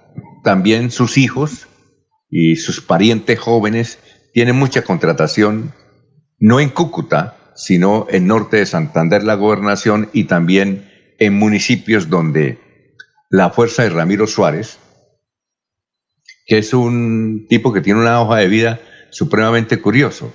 Él era camionero en Enciso, en García Rovira, luego se fue para Cúcuta con su camión y allá estableció una empresa de transporte y ahí poco a poco fue ascendiendo hasta llegar a la alcaldía de Cúcuta y desde ese tiempo ha dominado buena parte de las estructuras gubernamentales del departamento de Norte de Santander y de la ciudad de Cúcuta.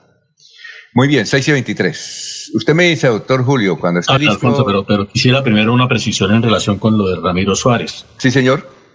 Yo entiendo y pienso de esta manera que eh, no han salido en libertad, en primer lugar, le han dado detención domiciliaria, Alfonso. Y la circunstancia por la que le dan la detención domiciliaria puede obedecer a dos razones, no está muy claro todavía. Uno, por haber sido admitido en la Jurisdicción Especial de Paz. ¿sí? O dos, afirma también que por razones de coronavirus eh, fue trasladado, no porque esté contagiado, sino porque tal vez como una medida preventiva por razón de su edad o de sus condiciones de salud. Porque Ramiro Suárez no ha cumplido todavía las tres quintas partes para ser beneficiario de algún subrogado de carácter penal. Ramiro Suárez está en prisión desde el año 2011.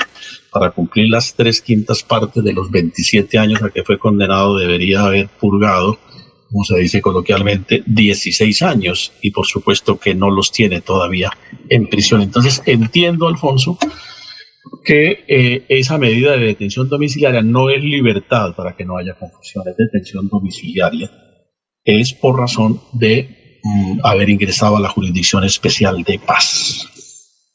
Sí, do- doctor Julio, esta noticia nos la dio un dirigente sindical del IMPEC, que es santanderiano que está allá. Inclusive yo le decía, y además yo le decía lo siguiente, yo le decía, eh, y él me dice que en el boletín del IPEC están las tres quintas partes. Entonces yo le decía, primero que todo, que me parecía muy rápido esas tres quintas partes, no sé cómo se sacan. Es que la simple operación matemática la desvirtúa, Alfonso. 20 27 años.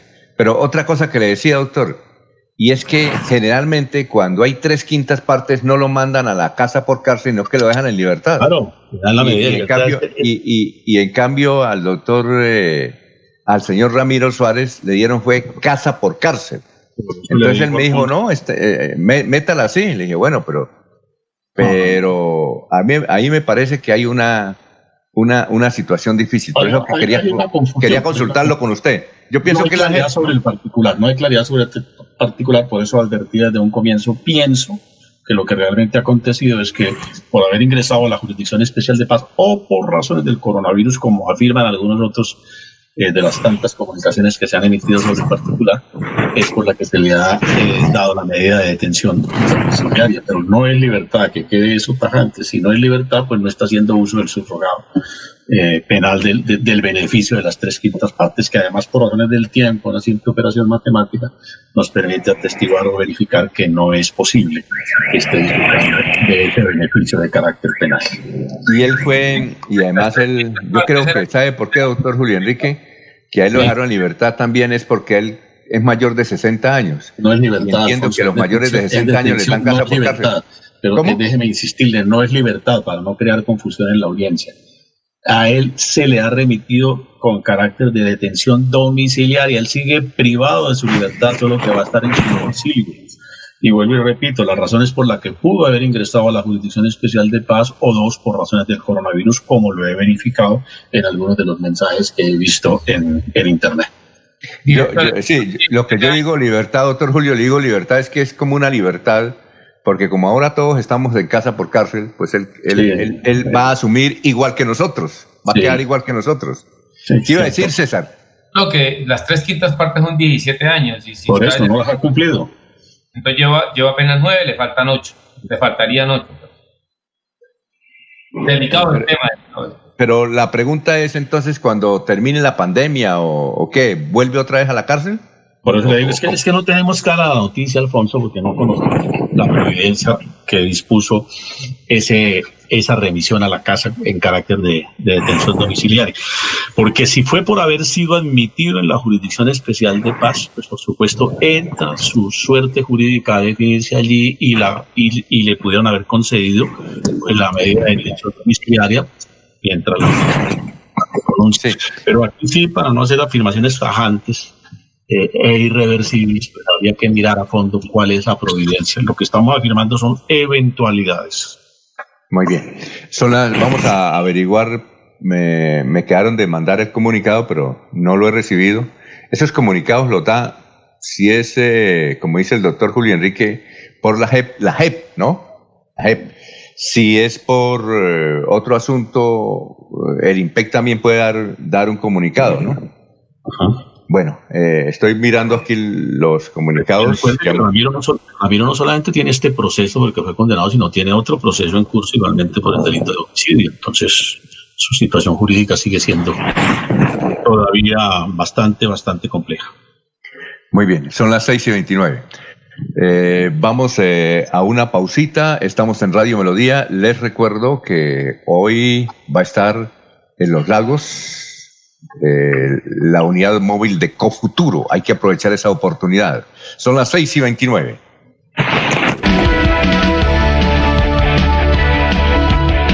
Melodía es la radio que lo tiene todo. Noticias. Deportes. Música. Variedades.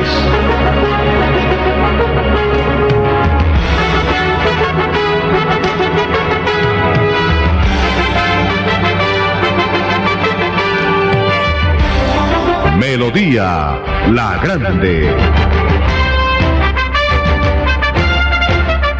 En Kazan, descuentos exclusivos para afiliados. 10% de descuento en compras en los supermercados en convenio. Por ser afiliado Kazan en categorías A o B. Y 5% si eres categoría C. ¡Te esperamos! Aplican condiciones y restricciones. Vigilado Supersubsidio. Lleve el refrescante sabor glacial a todos los hogares colombianos. Conviértase en nuestro distribuidor. Ofrezca producto de calidad con los mejores márgenes de ganancia. Ingrese a www.glacial.com.co o escribe al WhatsApp 322 533 3314 322 533 3314 y sea parte de nuestro equipo. Numeral Así se toma glacial. Estar juntos es pensar en todos. Implementamos diferentes medidas para garantizar que la luz siga iluminando tu hogar, como el descuento por pago oportuno o el pago de tu factura en cuotas. Ingresa a www.com.co y en la opción Novedades conoce los beneficios que tenemos para ti. ESA, Grupo EPM, Vigilado Superservicios. Los invitamos a sintonizar el espacio Hablando con el Abogado, de lunes a viernes en el horario de las 7 y 30 de la mañana. Un programa que le informará y le ayudará a solucionar sus problemas jurídicos, con la dirección del doctor Iván Darío Calderón, abogado egresado de la Universidad Industrial de Santander con especialización en Derecho Comercial, por Melodía, la que manda en sintonía.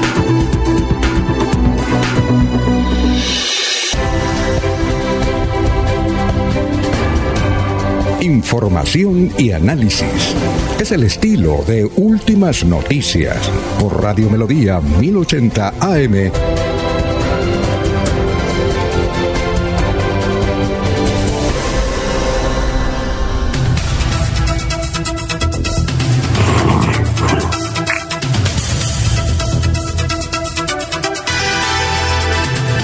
Muy bien, vamos con noticias a esta hora, don Ernesto. Son las 6 y 32. 6 y 32. La comunidad del municipio de San Gil vuelve hoy a su normalidad. El alcalde ha levantado las restricciones que se hicieron hasta el día inmediatamente anterior. La idea es que pueda funcionar todo normalmente como se venía haciendo. Eso sí que la gente tome conciencia de que hay que tomar todas las medidas que está dictando el gobierno nacional. En ese orden de ideas, dice el alcalde, a partir de hoy la gente puede salir de acuerdo al decreto nacional y se podrá circular de acuerdo a las 44 excepciones que se aplican para el todo el territorio colombiano. Eh, esperamos que la gente de San Gil siga tomando conciencia y que se desplace con todas las precauciones, dice su alcalde. Muy bien, son las 6 y 33 minutos. Eh, don Laurencio, lo escuchamos. Alfonso, es materno infantil Florida Blanca, Secretaría de Salud, gobernador y Miguel Moreno. Es que como lo anunció Ernesto el pasado fin de semana, eh, las autoridades departamentales prácticamente dieron al servicio la clínica materno-infantil sí, Laurencio, me permite, me permite un momentico antes de su invitado, es que tenemos en directo a la doctora Janet Rodríguez ah, del Instituto de Salud de la ciudad de Bucaramanga, que nos va a hablar de un asunto supremamente importante ahora que estamos en la pandemia. Doctora eh, Janet, ¿cómo está? Tenga usted muy, pero muy buenos días. Les decimos aquí en Radio Melodía. Mm, muy buenos días. Eh, tengan ustedes eh, la Alcaldía de Bucaramanga y la Secretaría de Salud, el PIC y SAU, agradecen a la emisora por permitirnos este espacio para informar y educar a la comunidad sobre un tema muy importante, sobre salud de gestantes recién nacidos de lactancia materna en estos tiempos de COVID. Eh, muy bien. Vamos a empezar. Eh, Vamos. Eh, sí, ah, tenemos estas preguntas, doctora, doctora Janet. ¿Se puede lactar, perdón, se puede lactar en tiempos de COVID-19? Bueno, en estos tiempos esa es una buena pregunta. Eh, no, en el momento no hay evidencia científica sobre transmisión a través de la leche materna. Por lo tanto, no hay contraindicaciones ante esto.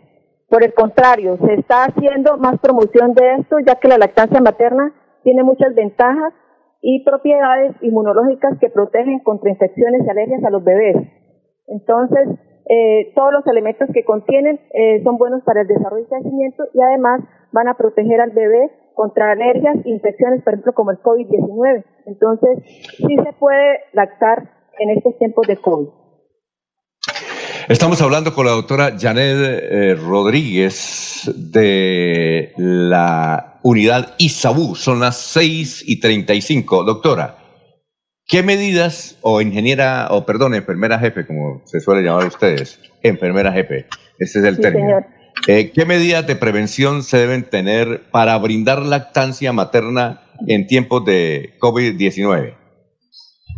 Bueno, eh, según los lineamientos que el Ministerio ha dado, eh, en los recién nacidos se han establecido recomendaciones y estas abarcan también la lactancia materna en cuanto al contexto de amamantamiento, de contacto de piel a piel inmediatamente después del parto, se han hecho muchas recomendaciones específicas, ya que el riesgo de transmisión horizontal en estos dos espacios se hace gota a gota por contacto, o sea, se transmite de igual manera que nosotros los adultos, ¿sí? Entonces, una de las recomendaciones es hay que lavarnos las manos, incluyendo muñecas y uñas, durante por lo menos 40 segundos con agua y jabón antes y después de tener contacto con el bebé. Secarnos bien las manos. No usar anillos ni pulseras ni relojes, ni maquillaje en las uñas. Debemos usar mascarilla que nos cubra la boca y la nariz completamente y no tocarlo mientras la tenemos puesta. Si llegamos a tocar la mascarilla mientras la tenemos puesta, debemos nuevamente lavarnos las manos. Al colocarnos o, al o al colocarnos o retirarnos la mascarilla, debemos tomarle de los cauchos de las tiritas que tiene y desecharla en una bolsa o sea, hay que botarla de una vez. Pero si de pronto es de esas que ahora eh, hay reutilizables que se lavan, se lava inmediatamente después de utilizarla y eh, con abundante, abundante agua y jabón. Eh, antes de amamantar al bebé, hay que tener la precaución de amamantarlo o de extraerse uno la leche materna, porque hay mamitas que tienen que, porque tienen que trabajar, tienen que extraerse en la leche, deben lavarse los, los, los, pechos con agua y jabón eh, para porque de pronto ella estornudó y uno no sabe si ella es asintomática, ¿sí? Entonces eh, hay que tener la precaución de lavarse los pezones y todo el pecho con agua y jabón antes de amamantar o de extraerse la leche.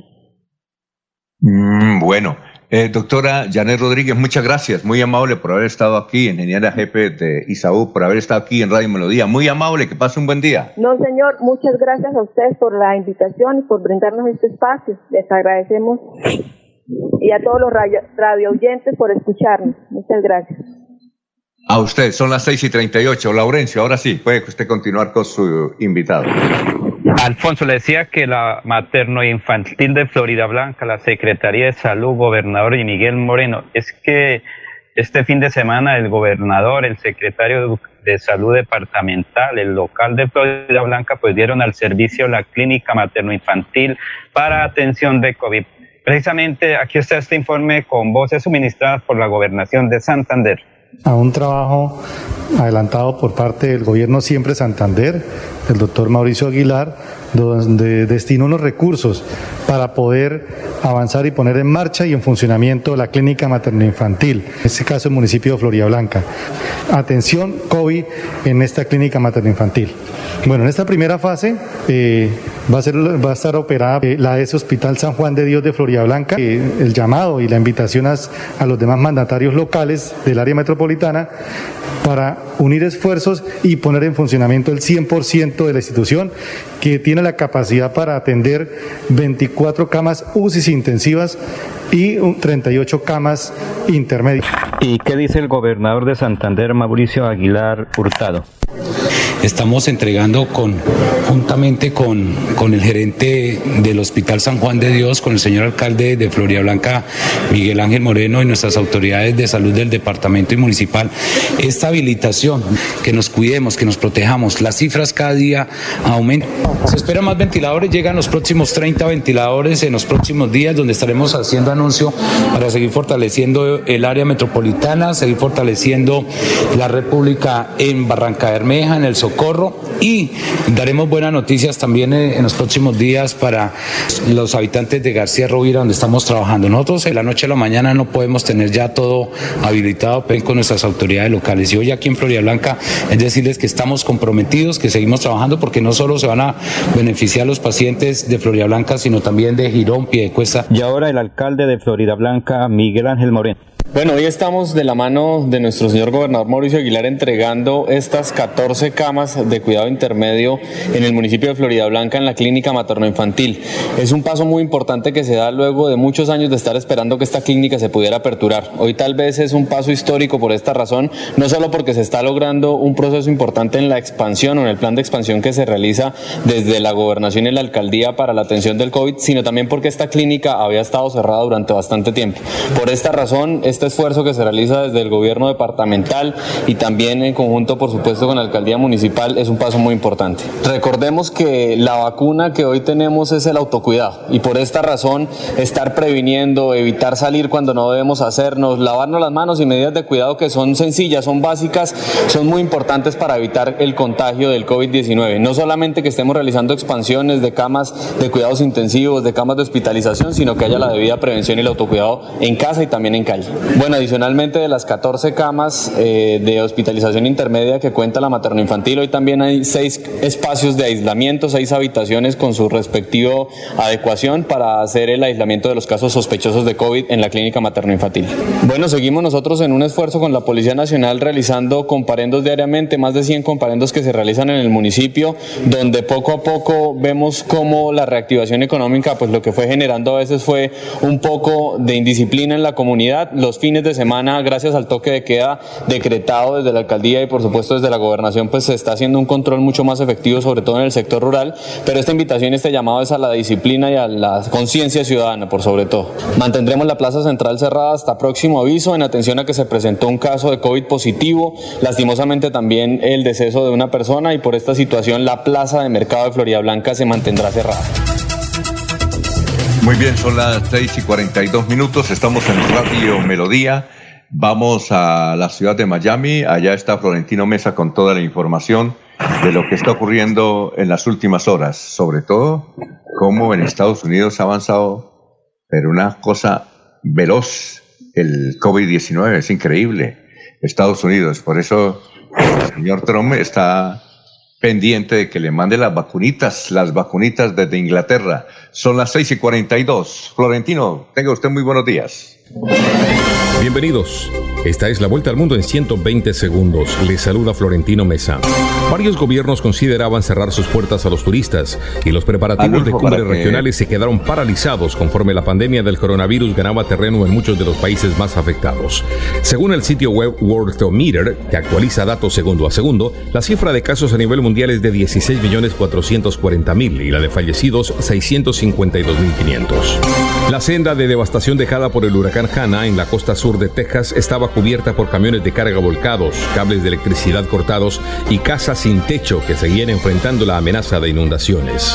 China ocupó hoy las instalaciones del consulado estadounidense en la ciudad de Chengdu después de haber ordenado su desalojo en represalia por la clausura del consulado chino en Houston, en medio de una dramática escalada de tensiones entre las dos economías más grandes del planeta. El presidente de Rusia, Vladimir Putin, aseguró que la armada de su país recibirá armas hipersónicas para ataques nucleares y drones nucleares submarinos, que según el Ministerio de Defensa están en la etapa final de pruebas. Una nueva ola de violencia en la región sudanesa de Darfur dejó más de 60 muertos, informó la ONU. Choques que amenazan la frágil transición a la democracia más de un año después de que las Fuerzas Armadas derrocaran al dictador Omar al-Bashir. La Fiscalía de El Salvador remitió ante un tribunal al exministro de Defensa general David Munguía, acusado de alentar ilegalmente en 2012 una tregua con violentas pandillas de delincuentes para disminuir cifra de homicidios. Por los mismos delitos es acusado el expresidente salvadoreño Mauricio Funes en condición de reo ausente. Dirigentes del partido del expresidente boliviano Evo Morales en Cochabamba amenazaron con una movilización permanente si el Tribunal Supremo Electoral no restaura la fecha del 6 de septiembre para las votaciones tras un aplazamiento hasta octubre. Varios miles de fieles de iglesias protestantes de Haití se manifestaron contra el nuevo código penal que consideran inmoral porque penaliza la discriminación basada en la orientación sexual. Esta fue la vuelta al mundo en 120 segundos. Amigo empresario, su negocio merece el mejor respaldo. Los desafíos mundiales traen soluciones al instante. Por eso Cofuturo le ofrece crédito ágil y práctico para capital de trabajo y todas las necesidades de su empresa. Informes 317-439-9483 y en www.cofuturo.com.co. Cofuturo, construimos sueños de progreso. Julio, pero me, me manda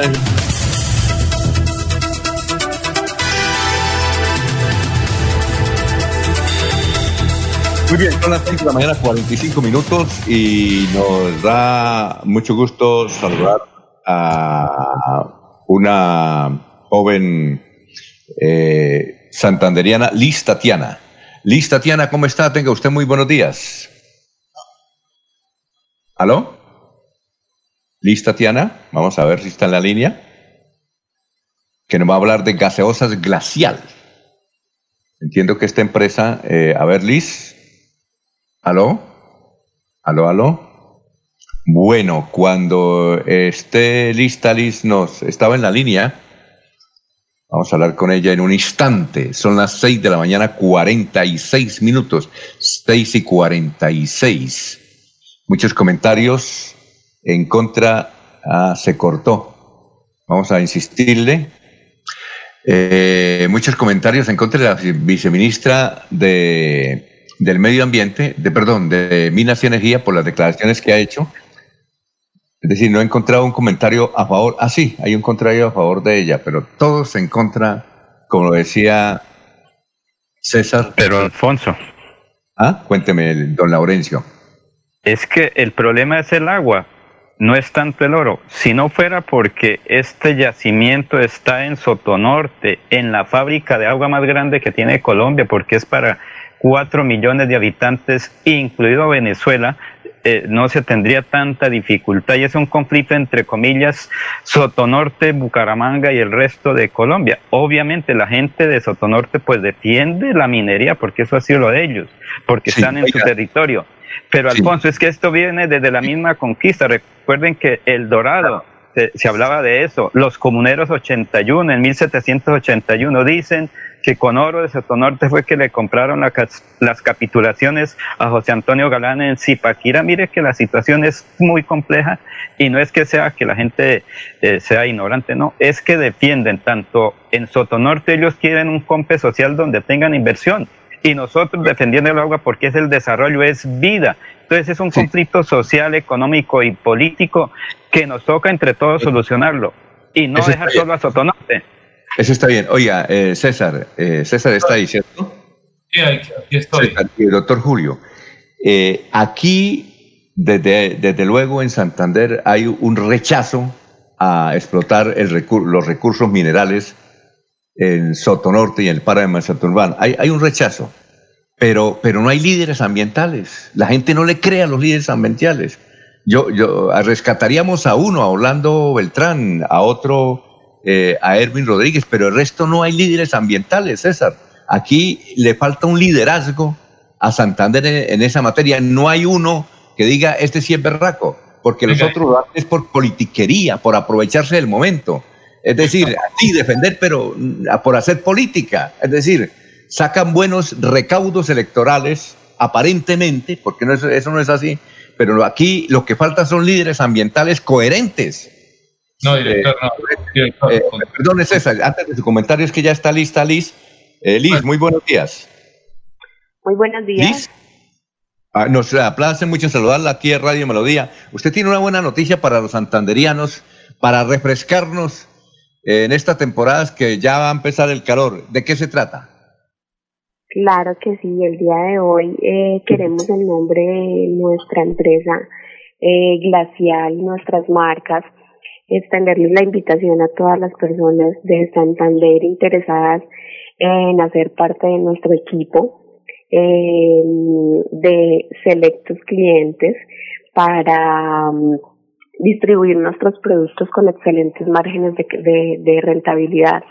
Somos una empresa 100% colombiana, eh, tenemos eh, categorías como gaseosa, agua, saborizadas, jugos 100% naturales, néctares con excelentes porcentajes de fruta.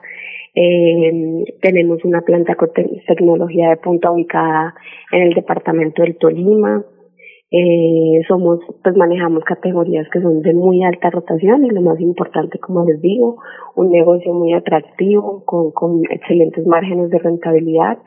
Queremos de verdad llegar a todos los hogares de, ese bello departamento como es Santander. Entonces les extendemos la, la invitación para ser parte de nuestro equipo y bueno, quedamos súper atentos con los brazos abiertos.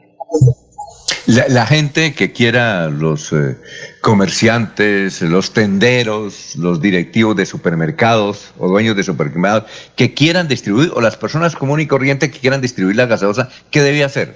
¿A dónde debe llamar?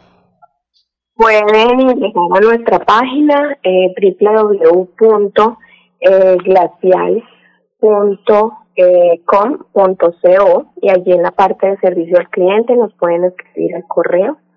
Eh, o nos pueden también llamar, eh, llamar o escribir al, eh, ya les digo el número, al número 322 533 3314. Allí nos pueden llamar o escribir y les daremos toda la información.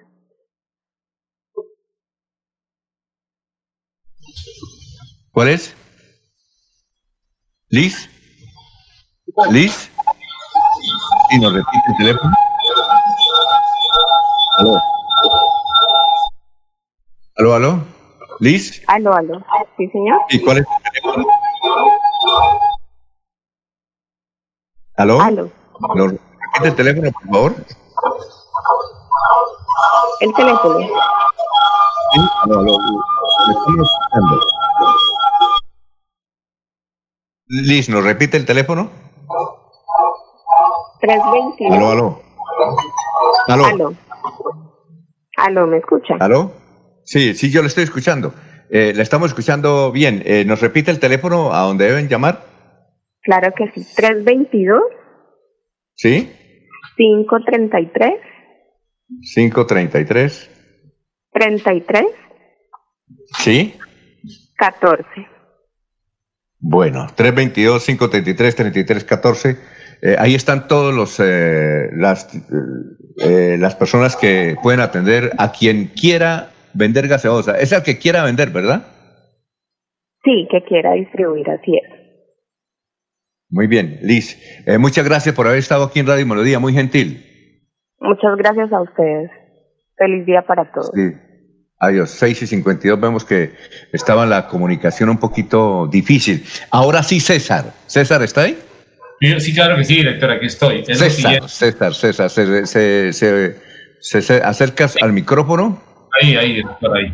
Hay un oyente que dice que ya le tiene solución al sonido suyo, que es que se coloca un micrófono que le queda más fácil, porque a veces el del computador distorsiona la voz. Director, es lo siguiente. Mire, César, entonces la pregunta es, desde luego, lo que dice usted, los santanderianos, la mayoría, no todos, pero la mayoría se oponen al proyecto, pero faltan líderes ambientales. Aquí no hay líderes ambientales. Director, venga, le digo una cosa, director. Lo primero es que los tiempos contemporáneos, sí hay líderes ambientales, claro que sí los hay, y, me atrevo a decir lo siguiente, eh, eh, el tema de, lo, reactivo de los yihadistas del lado del Minesa y de Minesa y del gobierno nacional es por el tema del lanzamiento por parte de la alcaldía de Bucaramanga de la cátedra del agua. La cátedra del agua es esto que está pasando. Es que se pone en una mesa de discusión el debate sobre Santurbán y sobre los, eh, el conocimiento científico que hay sobre la inconveniencia de la megaminería en Santurbán. Es que la inconveniencia de la megaminería es, la primera es que destruye el páramo y es irreversible, daños irreversibles. Lo segundo es que acaba con una vocación productiva de la región. Los, mineros en, en, Soto Norte no están a favor de Minesa, porque ellos van a volver mano de obra y van a perder su, su, posibilidad de explotación.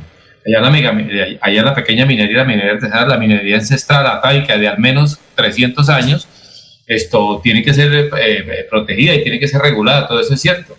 Pero lo tercero que quiero decir es que eh, yo, yo pienso que, que la cátedra del agua que fue lanzada por el de Ángel Marte, detona todo esto porque la gente acogió la Cátedra del Agua como la posibilidad de encontrarse a Bucaramanga como una gran aula donde se hable de el páramo de Santurbán y de la inconveniencia eh, científica y para la vida del páramo de Santurbán, de el de, expoliarlo, de, de, saquearlo, de empobrecer a Santander y de la ruina de la región. Ese es lo que es la cátedra del agua, así la entiendo yo. Y lo segundo, a mí me parece que alguien, como nunca antes, un alcalde que asuma la defensa del páramo de Santurbán, que lance la cátedra del agua para que todo el mundo hable del tema y se haga visible el daño del páramo de Santurbán, esa es la cátedra del agua. Y eso puso en, en, digamos, en, alerta a los, a los facilistas del tema y a los que se van a ganar las boronitas ahí y creen de verdad que eso va a tener desarrollo cuando eso no es cierto. Por ejemplo, que la viceministra diga, es que eso va a aumentar las reservas de oro, eso es tanto como decir que que cuando encuentres petróleo, eh, petróleo en Rusia, entonces eso, depende, eso, eso, viene a las arcas de Colombia. Es lo mismo de absurdo. El tema del oro, termino la idea. Y el tema del oro es eso. Es una multinacional que lo saquea y se lo lleva para Arabia. ¿Por qué Arabia? ¿Por qué Emiratos Árabes no le interesa el tema del páramo? Porque ellos allá no tienen agua. Su naturaleza es naturaleza estéril eso es lo que les parece a ellos hermoso y bello y necesario de cuidar porque el petróleo está debajo.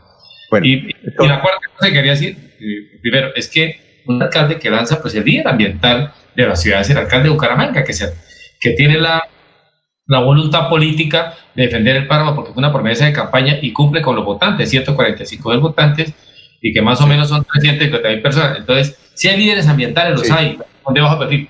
Yo, yo, yo, yo, no los veo, a mí me parece muy poco. Pues el alcalde puede ser un líder ambiental, pero el resto de esos concejales y diputados y, políticos, es decir, ellos no tienen nada de liderazgo ambiental. Eh, César, un momentico que es que no, pero déjeme, es que no, no, pero es que. Pero es que eso es O sea, la viceministra yo creo que habrá venido Caranga dos o tres veces y se ha traído a hablar del páramo de Santo sin conocerlo, sin haber ido, dice cualquier bobada. vamos a buscar una entrevista, César, con la viceministra. tenemos que buscar, César, tenemos que buscar una, una, eh, una, ¿qué? una entrevista con la viceministra. Vamos a hacer la diligencia, a ver si podemos entrevistarla aquí en directo para hacer todas las preguntas. Doctor Julio, Ahora sí, es que hoy con el doctor Julio son las 6 y 57 que tiene un tema sobre tantas columnas que leyó ayer. Doctor Julio, lo escuchamos. Alfonso, rápidamente quiero destacar cuatro artículos, dos relacionados con el tema de la pandemia, que desde luego es el tema que sigue copando la gran atención, no solamente nacional, sino mundial, y que desde ya se presagia va a ser el tema de las grandes elecciones, no solamente en los Estados Unidos, sino en Colombia. Primero, el editorial del espectador, Alfonso, que tras analizar el discurso del presidente del acto de instalación del Congreso, concluye con un gran escepticismo, ¿no? Porque dice, ¿eso es todo lo que hay para enfrentar la crisis? Es decir, le pregunta el presidente, que si lo que anuncia en su discurso es la manera como va a enfrentar la crisis, para el espectador es insuficiente las medidas que califica apenas de soluciones tradicionales de inversiones rimbombantes pero tímidas y una agenda legislativa que no se atreve a repensar un país post pandemia. Lo segundo es el artículo de William Ospina, Alfonso, donde hace un análisis de eh, los conflictos que ha vivido Colombia y finalmente de lo que debe entenderse por la paz y la democracia hoy. Y dice finalmente que la Colombia que van a hacer muy pronto pondrá más el énfasis en el presente que en el pasado. No hablará tanto de lo que se hizo, sino de lo que es necesario hacer.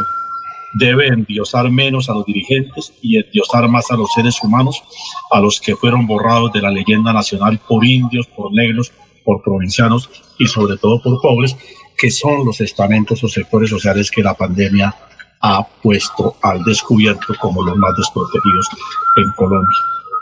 Lo tercero, el artículo del doctor Humberto de la Calle Lombana, advirtiendo sobre los riesgos que corre la Constitución si no se estructura un movimiento de defensa que debe materializarse en las próximas elecciones presidenciales, digo, frente a los riesgos de que el centro democrático siga avanzando de 1991. Y finalmente un delicioso artículo en el tiempo, Alfonso, de el columnista y novelista Juan Esteban Costaín. Se lo recomiendo. Un artículo sobre, el primero es una historia de las columnas de prensa en Colombia, cuando surgieron los primeros columnistas, los columnistas más destacados. Segundo, la manera como él hace sus columnas.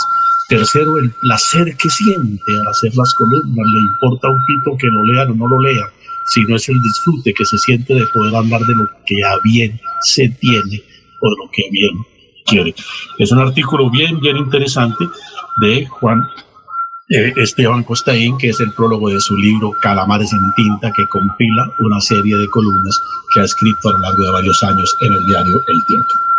Eh, ¿Ese de Costaín, doctor Julio Enríquez, en el tiempo? En el tiempo, en el tiempo. En el tiempo, Costaín, Costaín. Y William Ospina en el periódico El, Espectador. Ah, muy bien. Bueno, son las 7 de la mañana. Vamos a hacer eh, una una pausita y regresamos con más información. Aquí Bucaramanga, la bella capital de Santander. Transmite Radio Melodía, Estación Colombiana, HJMH, 1080 kilociclos, 10.000 vatios de potencia en antena, para todo el oriente colombiano. Cadena Melodía, la radio líder de Colombia.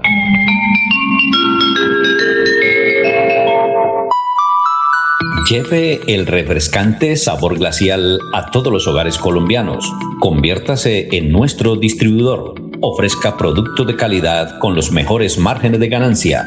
Ingrese a www.glacial.com.co o escribe al WhatsApp 322 533 33 14 322 533 33 14 y sea parte de nuestro equipo. Numeral Así se toma glacial.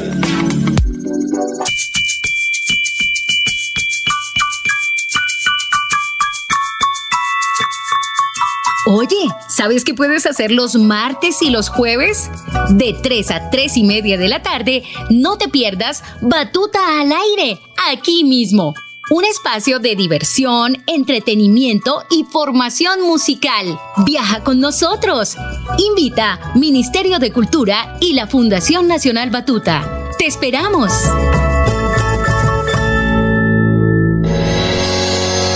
Los problemas del colon inflamado son bastante comunes en los colombianos, hombres y mujeres, siendo una dolencia de difícil tratamiento. La terapéutica natural Araltel ha encontrado a través de los años de investigación un producto que ha demostrado ser útil en el tratamiento del colon. Tome el Araltel Mevis por cuatro meses de manera constante y note usted mismo los resultados. Si ya estás en casa cuidando tu salud y la de los tuyos, no olvides que puedes tener los productos naturales Araltel Altel a través del servicio a domicilio en tu ciudad. Comunícate en Bucaramanga al celular 315-447-1995. Recuerda, 315-447-1995. 1995. Tienda Naturista, tu vida y naturaleza en Bucaramanga.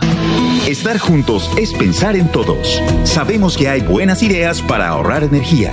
Abre cortinas y ventanas para iluminar tu hogar. Apaga luces que no uses. Evita planchas de cabello y ropa. Así controlas el consumo de energía. Nuestro compromiso es tu bienestar. ESA, Grupo EPM. Vigilado Superservicios. Estas son últimas noticias. Las noticias de la hora. Miren ahí, es una Renault Duster. Miren esas luces de RL LED que acompañan su camino y su alarma Bluetooth conectada al celular para bloquear y desbloquear sus puertas la hacen única. Renault Duster libera su poder en todo terreno. Llévala también con Smartphone Replication. Equipamiento de seguridad varía según versión. Consulta elementos de seguridad y más información en Renault.com.co. Hola, ¿qué tal? Buenos días. Soy Florentino Mesa y estas son UCI Noticias CIPAS de la hora. El gobierno nacional descarta la posibilidad de que en el país se declare una nueva cuarentena total por la pandemia de COVID-19.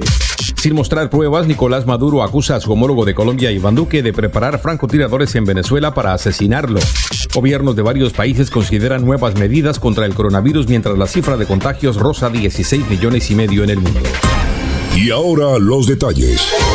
El presidente Iván Duque y el ministro de Salud Fernando Ruiz descartaron la posibilidad de que en el país se declare una nueva cuarentena total por la pandemia de COVID-19, pero indicaron que se seguirán aplicando medidas restrictivas de manera focalizada sin cierres completos de ciudades. El mandatario afirmó que la cuarentena total no es posible en la medida que tenemos muchos municipios del país que después de más de 130 días no han registrado casos y agregó que las intervenciones se han hecho regionalizadas y focalizadas de la mano de las autoridades donde ha sido necesario. El presidente de Venezuela, Nicolás Maduro, afirmó que su homólogo de Colombia, Iván Duque, prepara a francotiradores para asesinarlo, aunque no mostró pruebas de sus afirmaciones. Hay grupos que me quieren matar, que están trayendo francotiradores para matarme desde Colombia, dijo Maduro. Maduro acusa con frecuencia a Duque y a Colombia de problemas que afectan a Venezuela que se multiplican en el marco de la mayor crisis político-económica de su historia moderna y de la pandemia de COVID-19. En mayo pasado, Maduro también acusó a Duque por dos incursiones marítimas. Atención, magnífica oportunidad de negocio. Elementos de bioseguridad a los precios más bajos en Bogotá. Mascarillas quirúrgicas termoselladas de tres capas a tan solo 600 pesos en cantidades comerciales. Solo 600 pesos. Informes WhatsApp 1786-603-3480. 1786-603-3480. 1786-603-3480. Varios gobiernos consideraban cerrar sus puertas a los turistas y los preparativos de cumbres regionales se quedaron paralizados conforme la pandemia del coronavirus gana terreno en muchos de los países más afectados. Según el sitio web Worldometer, que actualiza datos segundo a segundo, la cifra de casos a nivel mundial hoy es de 16.440.000 y la de fallecidos 652.500. Un poco más de 10 millones se han recuperado. Los casos de coronavirus en América Latina superaron por primera vez el total de contagios en América del Norte. Entérese primero en UCI Noticias y Paz.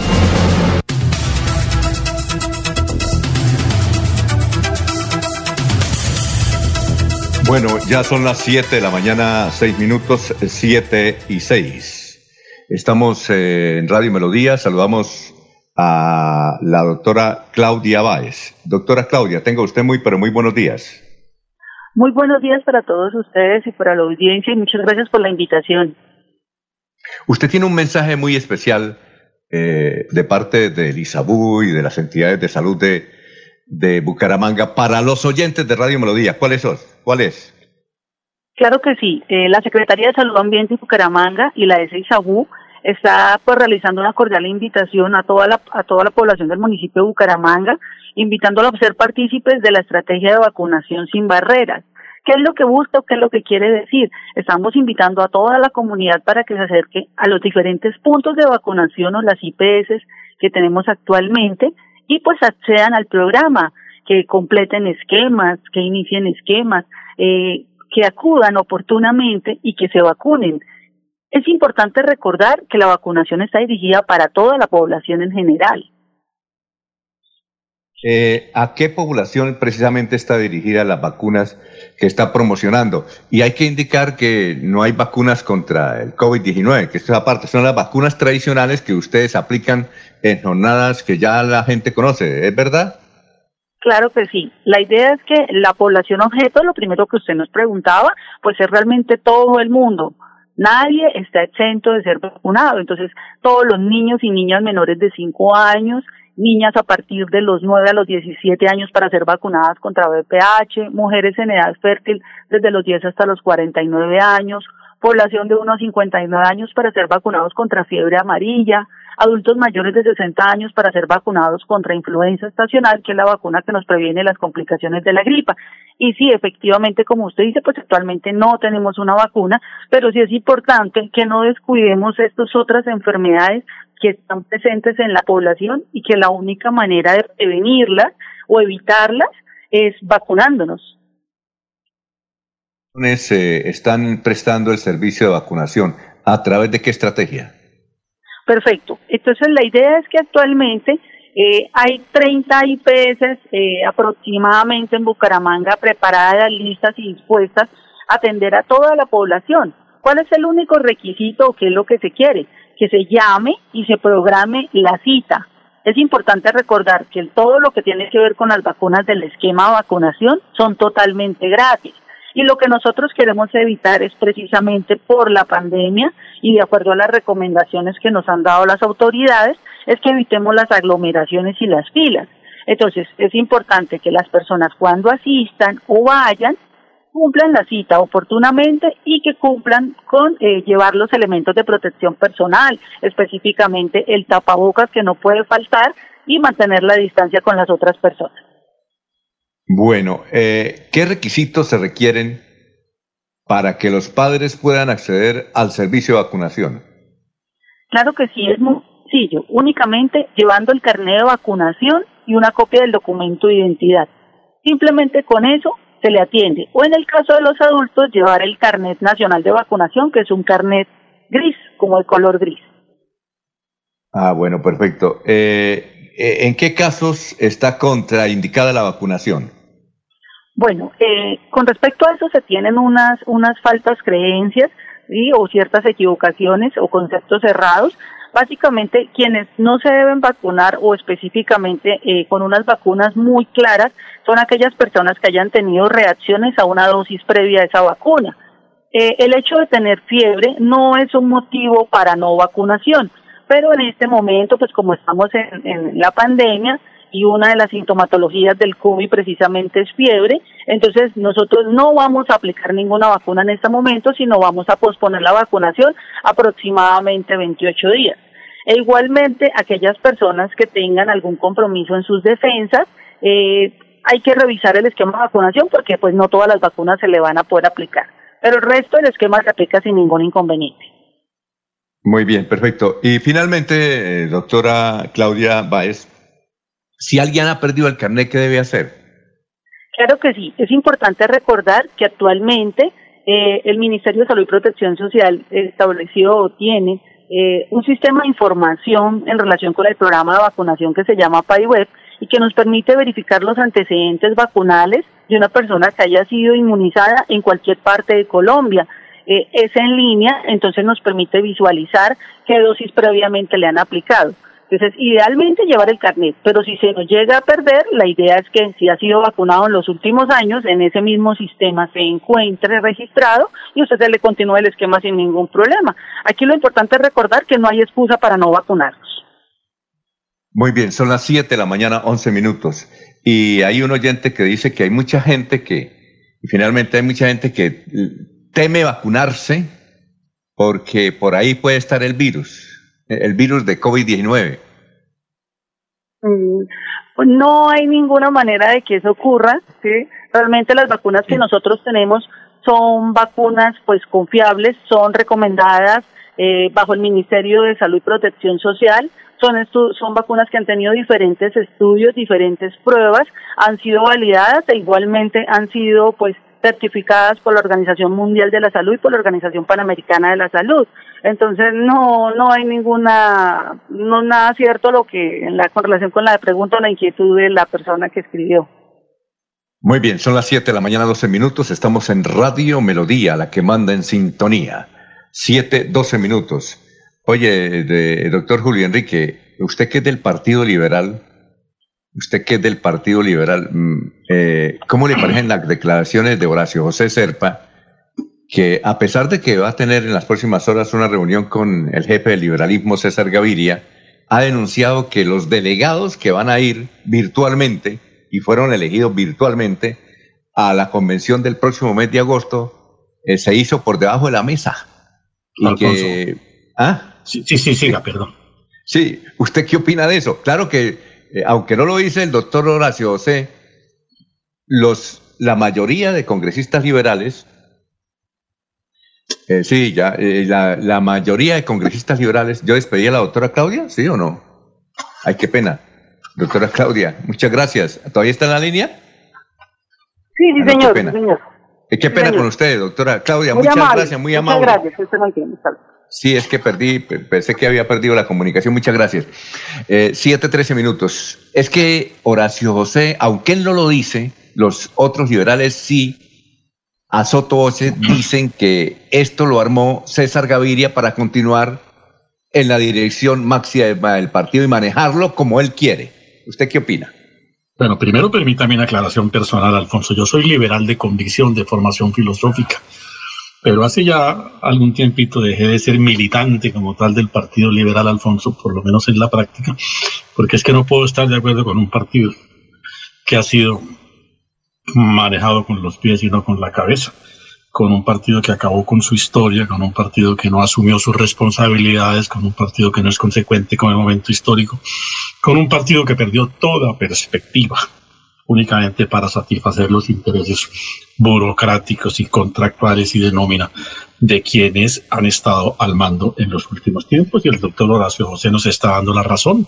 Pues por supuesto que esos cuestionamientos los compartimos, la reconstrucción del Partido Liberal, y no soy solo yo, muchísimos liberales han salido del Partido Liberal, seguimos siendo liberales de condición de formación, pero desde luego no podemos estar de acuerdo con el giro o con el rumbo que se le ha dado a un partido que cumplió un papel histórico en Colombia y que seguiría de alguna manera siendo el llamado, si se recompone ideológica y estructuralmente, a eh, orientar los destinos del país, como lo propone, entre otras cosas, el doctor Humberto de la calle Lombana, que también estaba por fuera del Partido Liberal, por supuesto, de ese Partido Liberal mm. al que usted hace, hace referencia. Muy bien, vamos para la ciudad de Barranca Bermeja. Ya está don Soel Caballero con toda la información. Son las 7 de la mañana, 14 minutos. minutos. Aquí ya salió el sol, esplendoroso sobre la ciudad bonita. Creemos que como lo anuncian los, eh, eh, los expertos, eh, de aquí hasta diciembre habrá verano. 7, 15 minutos ya. Soel, tenga usted muy buenos días. El Caballero. Está en Últimas Noticias de Radio Melodía 1080 AM. Buenos días, Alfonso, para usted, para los compañeros, igualmente para todos los oyentes. El Ministerio de Salud y la Protección Social reportó que entre la tarde del viernes y a la tarde de ayer domingo, Barranca Bermeja sumó un total de 114 casos nuevos positivos para COVID-19. 14 el viernes, 50 el sábado y 50 el domingo. Así las cosas, las estadísticas del COVID-19 en Barranca Bermeja quedaron de la siguiente manera. Casos activos, un total de 438. Casos confirmados, 729. Personas totalmente recuperadas, un total de 282. Recuperándose en casa bajo vigilancia médica, 424. Hospitalizados, 8 pacientes en unidad de cuidados intensivos UCI 6 y fallecidos 9. Por otra parte, el eh, gobierno distrital de Barranca Bermeja reportó que se recibieron 10 equipos de ventilación mecánica que ampliarán la capacidad de la SUSI en el distrito de Barranca Bermeja. Esto como parte de los compromisos que adquirió el gobierno nacional con el departamento de Santander. Estas unidades serán distribuidas entre el sector público y privado, tal como se viene haciendo en el resto del país. Noticias con las que amanece la ciudad continúen compañeros en estudios en últimas noticias de Melodía 1080 AM. Tu casa ahora es el lugar ideal y Cofuturo te ofrece la oportunidad de renovar los electrodomésticos y víveres fundamentales para toda la familia. Televisores, neveras, lavadoras y muchísimas alternativas para dotar tu hogar están en la calle 48, número 3333. También encontrarás motocicletas, bicicletas, computadores y celulares.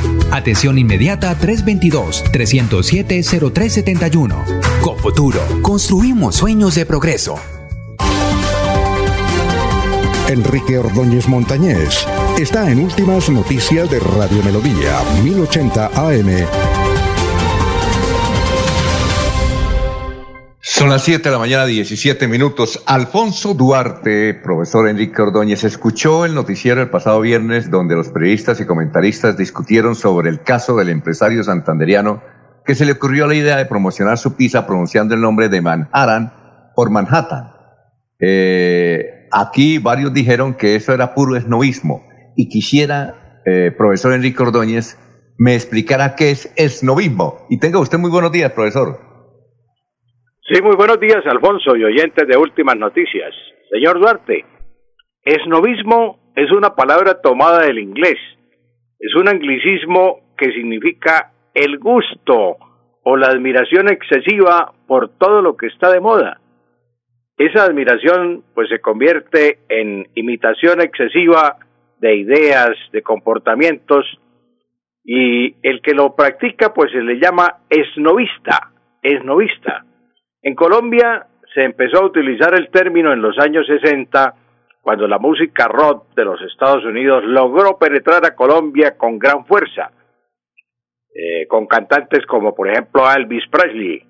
Los jóvenes de la época pues veían, escuchaban primero la música y luego veían las películas de Elvis Presley y le resultaban imitando a su la manera de vestir de Elvis Presley, el peinado, eh, también el reloj, las pulseras, eh, las esclavas.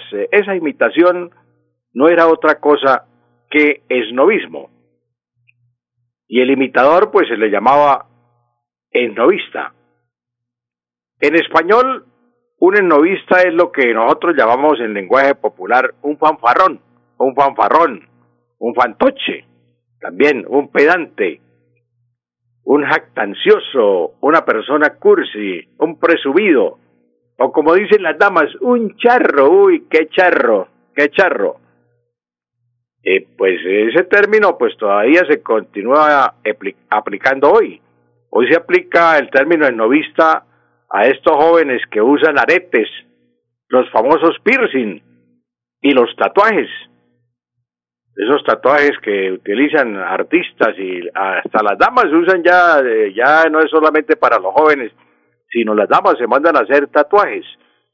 Eso es esnovismo, imitar a los artistas que son los que utilizan toda esa pedantería. Eso es el novismo, mm, eh, señor Duarte.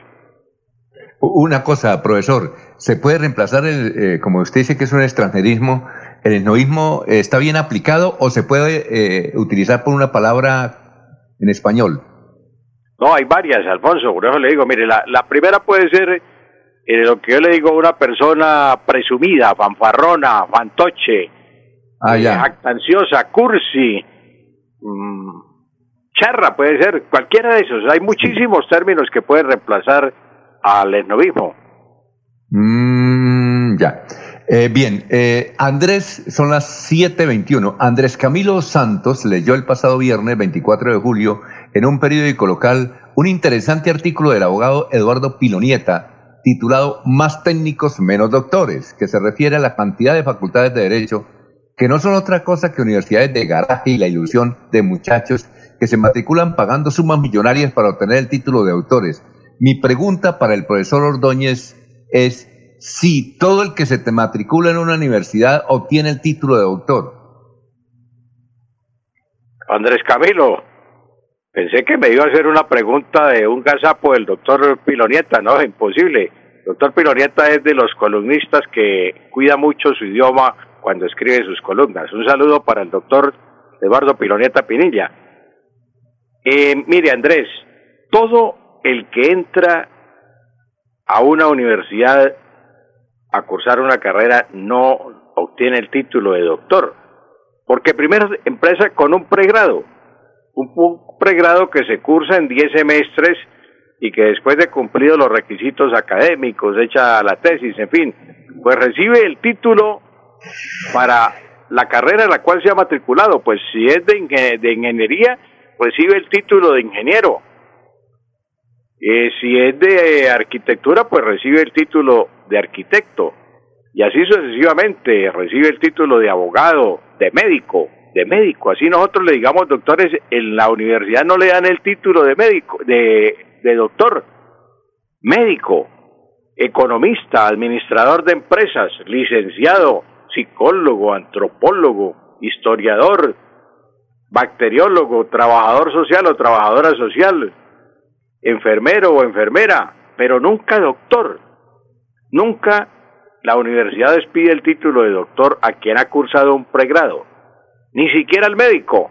El médico dice en los diplomas, la Universidad Industrial de Santander, por ejemplo, concede el título de médico y cirujano, ahí no dice doctor. Lo mismo en las universidades no dice doctor, dice abogado.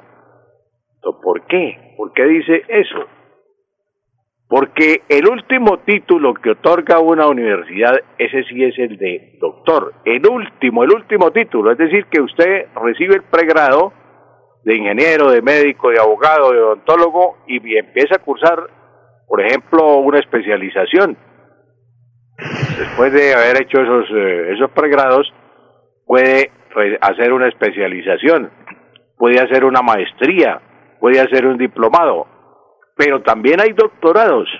En la Universidad Industrial de Santander, que yo sepa, hay un doctorado en química. Y la Universidad de Santo Tomás tiene un doctorado en odontología.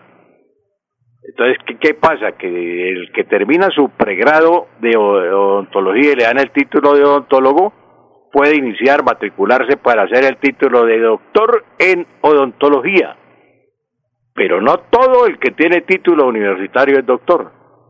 Hay que hacer la carrera para ser doctor. Después de recibido el título de pregrado y se matricula para ser, ni tampoco el que tenga una especialización, ni que tenga una maestría, no, no, no, el doctor es el que obtiene el título de la universidad, que es el último título que otorga la universidad de doctor. Eso es lo que le podemos responder a responder a Andrés Mauricio Alfonso. Perfecto, muchas gracias, doctor Enrique Ordóñez. Muy amable por haber estado aquí en Radio Melodía, muy gentil. Gracias, doctor Alfonso Pineda. Muy gentil. muy bien. Laurencio, usted tiene más noticias a esta hora. Lo escuchamos. Son las 7 de la mañana, 25 minutos. Laurencio, ¿ya fue? ¿Ya se fue don Laurencio? Ah, bueno, doctor. a ver, Laurencio, lo escuchamos. Alfonso, es que la ministra del Deporte, Lina María Barrera, dice que los alcaldes y el gobernador son los que tienen que dar los protocolos para el inicio de las escuelas. Aquí está precisamente qué es lo que dice la viceministra del Deporte, Lina María Barrera. Hemos venido apoyando a las diferentes federaciones, los protocolos que exige hoy el Ministerio de Salud para poder eh, darle reapertura a las diferentes disciplinas deportivas como esa primera instancia que tenemos, donde les ayudamos a conformar esos protocolos para poderlos pasar al Ministerio de Salud, quien es en últimas quienes pide la resolución de aprobación de estos diferentes protocolos para cada una de las disciplinas. Y ya el señor presidente es quien determina cómo va haciendo la reapertura apertura de los diferentes nuevos recursos en las regiones al deporte en Colombia. Se ha creado la tasa pro deporte que ya las asambleas y los consejos serán quienes determinen si crean esta tasa pro deporte. Damos unos recursos a los diferentes institutos de deporte departamental que existen en Colombia, alrededor de 33 mil millones de pesos, para cofinanciar programas de recreación, deporte escolar, eh, actividad física, deporte social comunitario. Esto es un trabajo en equipo que hace Ministerio de Deporte, Ministerio de Salud, Ministerio del Interior, gobernaciones y alcaldías. ¿Por qué? Porque los escenarios deportivos no son de propiedad del gobierno nacional o del Ministerio del Deporte. ¿Quiénes son dueños de esos escenarios deportivos donde nuestros niños, niñas y adolescentes van a practicar el deporte, los, los municipios o las gobernaciones. El Ministerio de Salud es quien aprueba esos protocolos, pero quien dice si se le da reapertura o no a esos escenarios deportivos es el alcalde o el gobernador. Muy bien, era la La ministra, la viceministra de Educación, Lina María. Muchas gracias, se nos acabó el tiempo, muy amables. Ya viene el doctor Iván Calderón. Los esperamos mañana a las 5 de la mañana aquí por Radio Melodía. Son las 7 de la mañana, 27 minutos. Últimas noticias los despierta bien informados de lunes a viernes. En todas las áreas de la información regional, un periodista de Últimas Noticias registra la información en Radio Melodía 1080 AM y en melodíaenlínea.com. Director Alfonso Pineda Chaparro. Aquí Bucaramanga, la bella capital de Santander.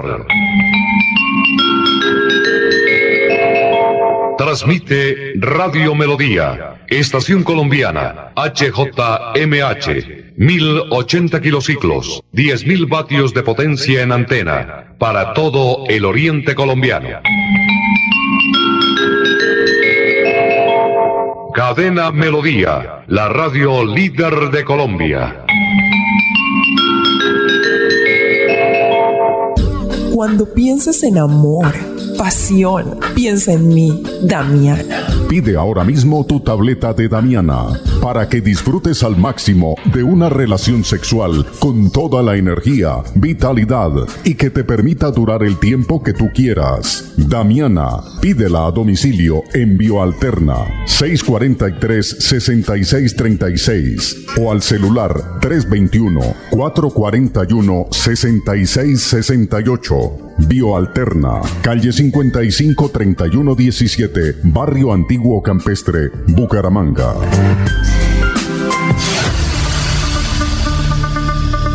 La gente, lo más importante de nuestra radio. La gente, la gente, lo más importante de nuestra lo más radio. Importante de nuestra radio. Ustedes que nos escuchan en todas partes. Ustedes que nos prefieren siempre. Ustedes que nos han seguido toda la vida. La gente, lo más importante de la radio. Nuestra gente, técnicos, operadores, locutores y periodistas, amalgama de juventud y experiencia para hacer más fácil la comunicación. En Melodía la gente, lo más importante de la radio, lo más importante de la radio. A esta hora presentamos Hablando con el abogado. Hablando con el abogado. A partir de estos momentos, comuníquese a través de las líneas 630-4870 y 630-4794. Reciba toda la información y asesoría para sus problemas jurídicos con la dirección del doctor Iván Darío Calderón, abogado egresado de la Universidad Industrial de Santander con especialización en Derecho Comercial. Sean todos bienvenidos.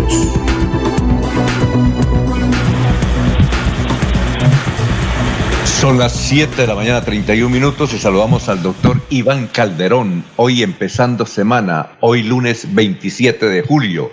Doctor Iván Calderón, tenga usted muy, pero muy buenos días, ¿cómo se encuentra?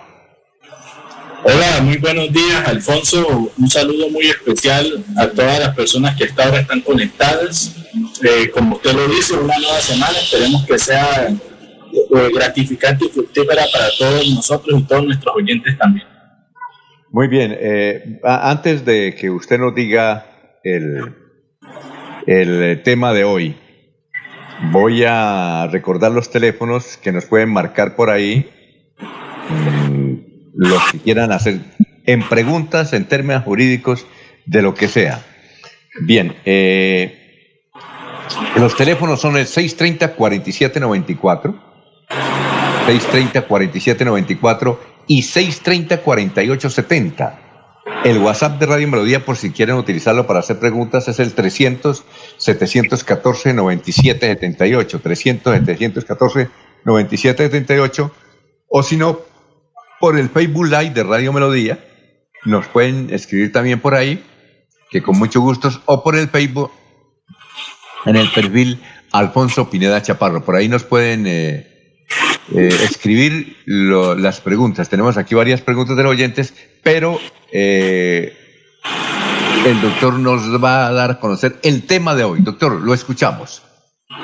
Bueno, eh, Alfonso, el tema de hoy es un tema que es un tema un poco corto, pero que me parece útil de acuerdo pues, a las preguntas que hicieron en la semana anterior. Y pues quiero hablar sobre el auxilio funerario en Colombia, cómo se maneja ese tema del auxilio funerario entre Colpensiones y los fondos privados. ¿Sí? Entonces, rápidamente. Eh, ¿Sí? Sí, claro, con mucho gusto. Claro, sí, perfecto, lo escuchamos. Bueno, perfecto. Entonces, eh, inicialmente vale la pena comentar que en Colombia eh, los fondos privados de pensiones y colpensiones como régimen de prima media eh, ofrecen la posibilidad del auxilio funerario. El auxilio funerario está regulado en la ley 100 de de muchas personas cuando desgraciadamente un familiar fallece se encarga de los gastos fúnebres, ¿sí? de todo lo relacionado con ello. Pues bien, para esas personas que se han encargado de sufragar esos gastos, quiero comentarles que existe la posibilidad de pedir el auxilio funerario a Colpensiones, conforme lo establece la ley 100. Eh, la pensión, ¿a quiénes son los titulares o las personas que pueden acceder a este beneficio? Deben tratarse primero que todo de personas que se encuentren pensionadas, ya sea por vejez o por invalidez, o cotizantes activos al Sistema General de Seguridad Social. Entiéndase lo siguiente, pensionado es la persona que ya cumplió con los requisitos para solicitar su respectiva mesada y el cotizante activo es aquella persona que apenas se encuentra cotizando las semanas laborales y todavía no ha cumplido los requisitos. Entonces, si la persona es cotizante activo y fallece, los familiares podrán exigir el auxilio funerario conforme lo establece la ley 100, lo mismo para pues la persona que recibía su mesada es importante en que las personas tengan claro que existen tres tipos de pensiones, la pensión de vejez, la de invalidez y la de sobreviviente. La de vejez es por cumplir la edad, la de invalidez es por tener algún problema en su capacidad física eh, o algún tipo de situación de discapacidad que sea superior al 50%. Y la de sobreviviente son los beneficiarios de la pensión de vejez cuando la persona fallece. El auxilio funerario solamente está para las pensiones de vejez y de invalidez. Las personas de pensión de sobrevivientes no pueden pedir el auxilio funerario y pues finalmente las personas solo tienen un año para hacer esa reclamación. Es importante que tengan claro eso. Hay que hacer la reclamación directamente a pensiones o ante los fondos privados y pues ellos deben cumplir unos requisitos o más bien una serie de documentos que tienen que llegar para que puedan exigir el auxilio. Uno es el formulario debidamente diligenciado de solicitud de auxilio funerario en Colpensiones. Es un formato que usted puede ir directamente a Colpensiones a pedirlo o descargarlo eh, a través de, de, la página web que tiene Colpensiones. Eh, la fotocopia original o autenticada del registro civil de defunción de la, de la persona, la factura original a nombre de la persona natural o jurídica que haya sufragado los gastos funerarios, a su vez, también es importante manifestarle a las personas que eh, es importante que la persona lleve una fotocopia empleada del 150% de la cédula de ciudadanía o de extranjería eh, de la persona pues, que sufragó los gastos funerarios y un certificado de cuenta bancaria que la fecha de expedición no sea mayor a 30 días. Es importante esto, ¿por qué? Porque el auxilio funerario en Colombia va mínimo de cinco salarios mínimos a 10 y muchas personas a veces desconocen este beneficio jurídico que les entregó la persona que falleció en vida para que usted sufrague los gastos funerarios porque pues todos sabemos que entre otras cosas no son no son económicos en, eh, en muchos casos son costosos y más si hay personas que están interesadas en darle una, un entierro o una muerte digna a la persona que ha fallecido.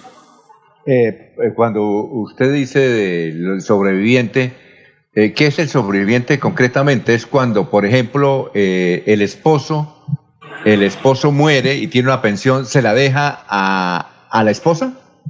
Sí, señor. Efectivamente, la pensión de sobrevivientes es cuando una persona fallece, así como usted lo menciona, se, eh, se lo entrega como beneficiaria a su esposa o a su hijo menor de 18 años o en todo caso mayor, este, hasta 25 años si está estudiando alguna carrera técnica o universitaria. Esa es la pensión de sobrevivientes. Esas personas no tienen ese beneficio del auxilio funerario.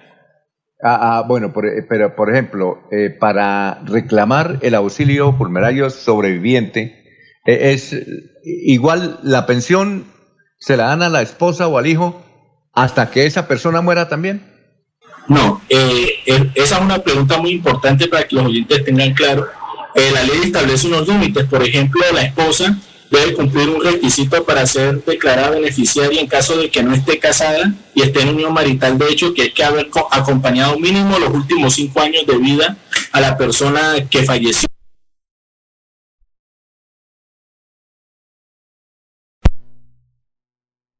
Eh, ciertos criterios hasta por 25 años ella puede eh, gozar de esa pensión. Lo mismo ocurre con los hijos menores. Si la persona que falleció tenía hijos menores de edad, en principio la pensión de sobreviviente se le extiende hasta que cumpla la mayoría de edad o en caso de que empiece a estudiar eh, eh, cuestiones de carácter universitario, técnico o tecnológico, esa pensión o ese beneficio o esa pensión de sobrevivientes va a poder extenderse hasta eh, que cumpla los 25 años según criterio de la Corte Constitucional.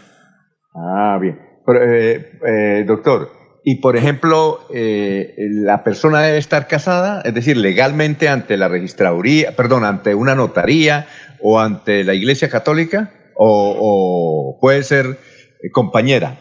¿Cómo se demuestra eso? Esta es una pregunta bastante interesante porque, don Alfonso, acá es donde se presentan los litigios. ¿Qué pasa? Hay personas, eh, si, la, eh, si el que falleció estaba casado con su esposa, no hay ningún problema, ¿sí?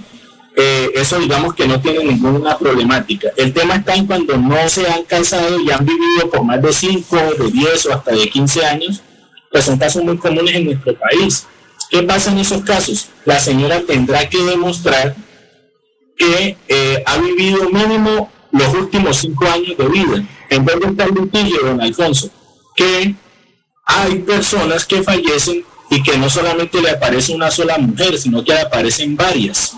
Entonces ahí es donde se complica la situación, porque la que logre probar que estuvo con él los últimos cinco años será la beneficiaria de la pensión de sobrevivientes y ahí es donde está eh, la cuestión litigiosa, cuando de pronto hay hombres que tuvieron muchas parejas y ellas creen tener mejor derecho que las otras. Ahora, eh, eh, doctor Iván Calderón, eh, aquí nos escribe el señor que nos llamó la semana pasada, que él, ah, no, perdón, me escribe un señor que quiere que se refiera a la pregunta del señor de la semana pasada, que él estaba durante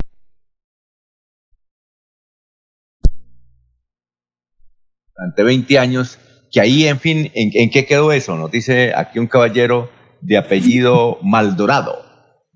Bueno, como lo manifesté el día de hoy, si la persona, eh, la persona falleció y un familiar sufragó los gastos de entierro, cremación y demás, o los gastos exequiales o preexequiales, ellos tendrán un año para poder exigirle a Colpensiones eh, el auxilio funerario. Eso es lo que quiero que las personas tengan claro. ¿sí?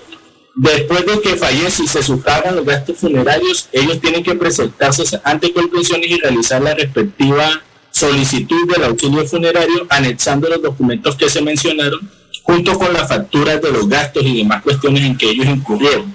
Si existe en realidad un auxilio funerario, perdón, es una póliza de servicios exequiales y demás, tendrá que analizarse las disposiciones específicas del contrato para ver a qué se tiene derecho y a qué no. Bueno, Oliva Duarte, barrio Bellavista de Florida Blanca, dice, estoy llamando al doctor, pero no me contestó. Ah, pero Oliva nos puede mandar su teléfono y el doctor la llama, ¿no es cierto? Cuando, sí, no hay problema. Yo quiero manifestarle a los oyentes que a veces eh, me están entrando otras llamadas y hay personas con las cuales este, me llaman y se demora mucho la llamada y en ese momento llaman más personas. Entonces, sí les quiero pedir que me tengan paciencia la mayoría de todos me llaman. Me gustaría que algunos intentaran escribirme por WhatsApp, porque la verdad, muy poco me, han escrito por WhatsApp, pero sí me han llamado. Entonces, igual forma yo devuelvo las llamadas, sino que muchas personas a veces no, ese no es el celular de ellos o, o llaman desde un minuto y pues se dificulta, pero yo con mucho gusto estoy atento a resolver todas las inquietudes y las llamadas, sino que a veces pues el celular colapsa de tantas llamadas que hacen a veces. Bueno, perfecto. Es, a ver, muy buenos días, hay llamada, muy buenos días. Muy buenos días, bien Alfonso. ¿Cuál es la, cuál es la inquietud para Iván Calderón? Muy amable, eh, eh, ya me la semana pasada, es que en la funeraria le dicen, me, me dijeron, usted como es titular en la póliza funeraria, aquí, usted está pagando, si usted llega a fallecer, Colpensiones no reconoce el auxilio funerario porque usted quiere decir que usted en vida pagó su entierro. Entonces, Colpensiones en ese caso, como usted es titular de la póliza, Colpensiones no reconoce el auxilio funerario y solamente se lo reconocen al que no figure como titular en pólizas funerarias o que sea pensionado porque al trabajador activo tampoco se la reconocen. Gracias. Iván, ¿qué le puede responder al caballero? Bueno, eh, esta, este oyente toca pues ser claro y pues conciso con él que inicialmente reitero que es importante analizar el asunto de la póliza.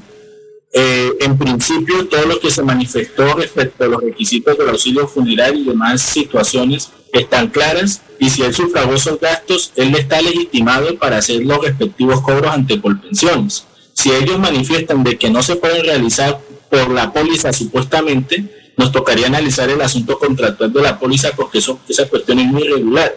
Si usted sufragó los gastos, oyente, como, como familiar o cualquier persona que está interesado pues, en las labores de cremación y entierro de, su familiar, usted está legitimado perfectamente para hacer el cobro a colpensiones. Entonces, tocaría que me llamara por interno para resolver ese asunto y mirar de una vez la situación contractual, porque esa es una cuestión bastante irregular la que le está pasando a usted y bastante extraña. Entonces valdría la pena analizar esa cuestión en forma privada.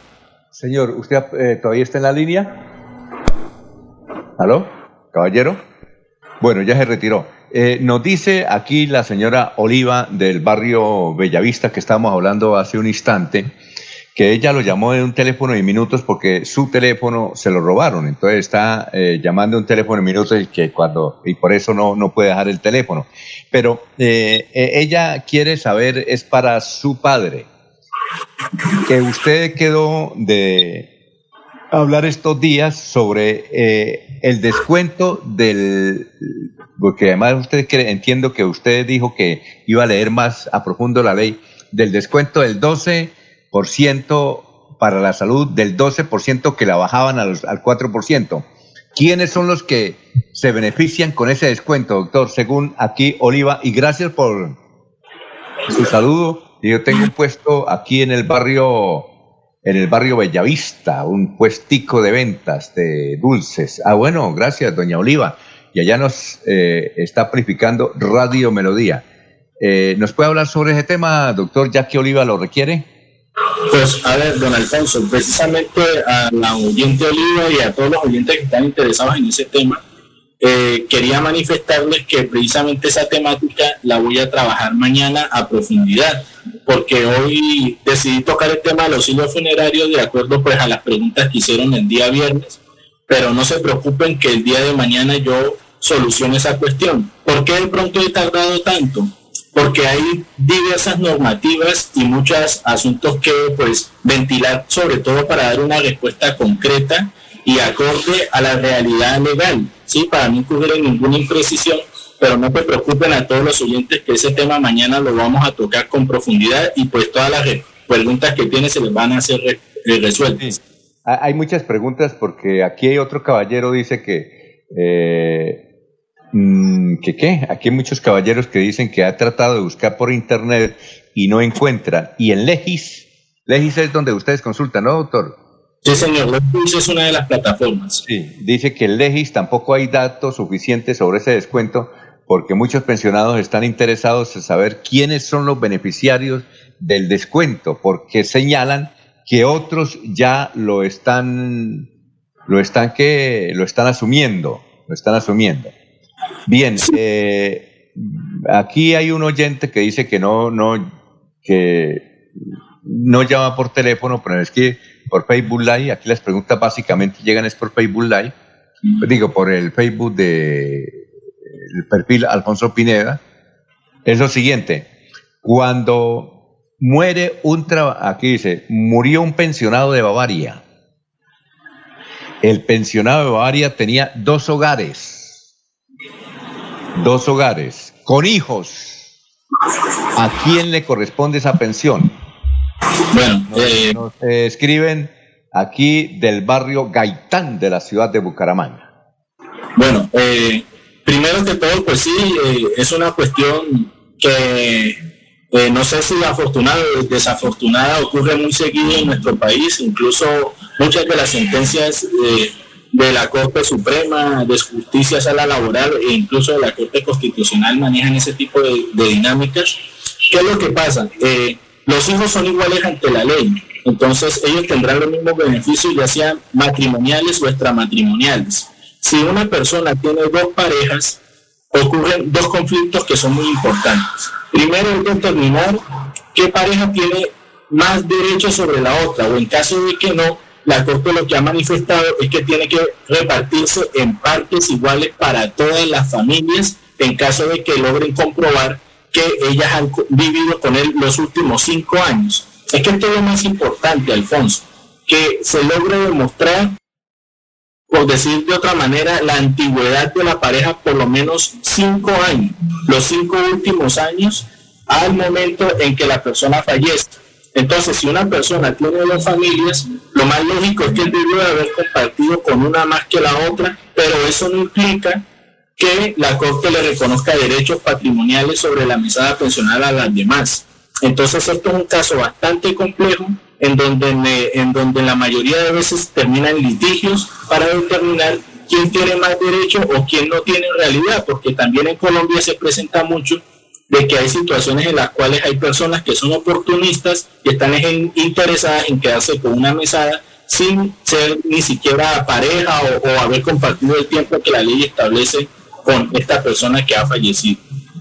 Bueno, Abelardo pregunta, ¿qué se debe hacer con un abogado que dice, me cogió una plata, no me hizo el trabajo, eh, ¿Qué debo hacer? ¿Cómo hago yo para recuperar el dinero o demandarlo? ¿Ante, ante dónde debo ir? Dice aquí un caballero, favor omitir mi nombre, dice. Bueno, eh, acá hay dos cuestiones que quiero pues manifestar porque ya en una vez anterior nos llamaron haciéndome, haciéndome la mismo, el mismo cuestionamiento.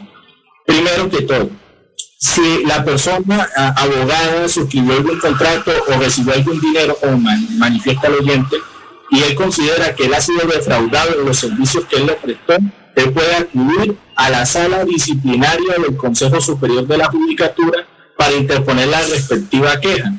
¿Y esa queja qué efectos tiene? Que van a convocar al abogado para que dé explicaciones respecto de cómo ha sido su proceder en el caso y dependiendo de la gravedad del asunto le pueden llamar la atención, le pueden hacer una censura o incluso puede llegar a perder la tarjeta profesional eh, y no podría litigar más o ejercer la profesión en mucho más tiempo. Obviamente eso tiene unos atenuantes, unos agravantes que a veces la suspenden por dos años, por cinco años o a veces la suspenden de por vida. Entonces eso primeramente para tenerlo en cuenta. Lo segundo que hay que tener en cuenta es que, Alfonso, desgraciadamente en nuestro país hay muchas personas que se hacen pasar por abogados y no son abogados. Incluso reciben casos, eh, engañan a la gente, con mentiras. Entonces, cuando una persona que usted creía que era abogado le toma un caso y usted se entera que en realidad no lo es, lo que toca hacer es presentar una denuncia ante la Fiscalía General de la Nación por el delito de estafa. Esas son las dos cosas que se tienen que hacer en ese caso. Eh, un saludo para Pedrito Galvis, que a esta hora nos escucha. Por favor, escríbanos, la pregunta es que nos llama pero si tiene, eh, si una inquietud, por favor escríbanos porque aquí no podemos recibir por ahora llamadas. Una cosa, ¿dónde queda el Consejo Nacional de la Judicatura? Aquí, ah, ¿en ¿dónde queda la oficina? Nos preguntan. Ah, pero antes, perdón, antes vamos con una llamada de, de pedir. Eh, buenos días. Buenos días, don Alfonso. Sí, ¿cuál es la inquietud para el doctor Iván Calderón? Bueno, este, a una pariente mía le sucedió un caso que ella vivió casi 38 eh, años, exactamente, con un señor de Ecopetrol, casada, tuvo su hogar, sus hijos, los crió, los hicieron profesionales. Entonces el señor decidió esto, eso que se separa la gente. Él se separó, se fue para la tierra de él y allá se le arrimó a una, se le arrimó, no, él compró una casa y una sobrina de esas que se quedan solteronas, pues se puso al cuidado de él. Y entonces ese trabajo duro lo hizo también por 30 años ella también, ¿no? Pues ese señor murió de 98 años. Entonces en el momento está el problema que a la esposa que quedó en, Bogotá no le da Ecopetrol la pensión. Eh, eh, yo quiero saber, ¿eso es así, así es la ley, así obra la ley o cómo, cuál es la justicia que se debe impartir ahí en ese caso? Porque la, la sobrina que lo cuidó los 30 años fue la que se hizo acreedora a la pensión del señor y la esposa que crió los hijos, tuvo todo ese tiempo, los hicieron profesional, entonces ella quedó ahora vieja, sola y sin pensión. Ah, bueno, señora, gracias, muy amable su respuesta, doctor. Bueno, eh, respecto a la pregunta que realiza el oyente, la clave de esto es manifestarle a todas las personas que si usted considera que tiene un derecho que le ha sido vulnerado, lo que usted tiene que hacer es presentar inmediatamente una demanda en este caso tendría que presentar un proceso de carácter laboral eh, referido al asunto de la seguridad social derivada de la mesada pensional. No significa que la ley actúe así, sino que hay muchas personas, repito, que están interesadas en apropiarse de cuestiones que no les corresponden. Entonces aprovechan la distancia, por ejemplo, en el caso del oyente, que la persona estaba en otra ciudad del país, no tenía, digamos, esa cercanía para estar pendiente y pues de pronto aprovechó las circunstancias y ella realizó la solicitud, pero eso no significa que mediante un proceso judicial ella no pueda demostrarle a un juez de la República que es ella quien tiene el derecho a la mesada pensional de sobreviviente y pues ella poder este, continuar con su vida y habiendo ganado ese pleito judicial.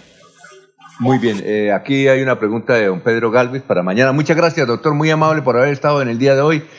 Eh, la pregunta de don Pedro Galvis, aquí que la registró para mañana, don Pedrito. Bueno, que muy amable, muy gentil. Bueno, listo, don Alfonso, un placer. La verdad, este, observo que los temas de carácter laboral y de familia son muy, muy interesantes para las personas. Eh, estaré presto a resolver todas las inquietudes. Mañana, eh, como les prometí, hablaré del asunto de los descuentos que son interesantes y pues un saludo muy especial a todos y que Dios los bendiga. Muy amable a ustedes, oyentes de Radio Melodía. Los esperamos mañana a las 5 de la mañana en el noticiero Últimas Noticias. Adiós y que pasen un buen día. Los invitamos a una próxima emisión de este su programa Hablando con el abogado. Hablando con el abogado. Comuníquese durante todo el día con el doctor Iván Darío Calderón al celular 300 766 6637 300 766 6637. Agende su cita y reciba la solución a su problema jurídico. Gracias por la sintonía.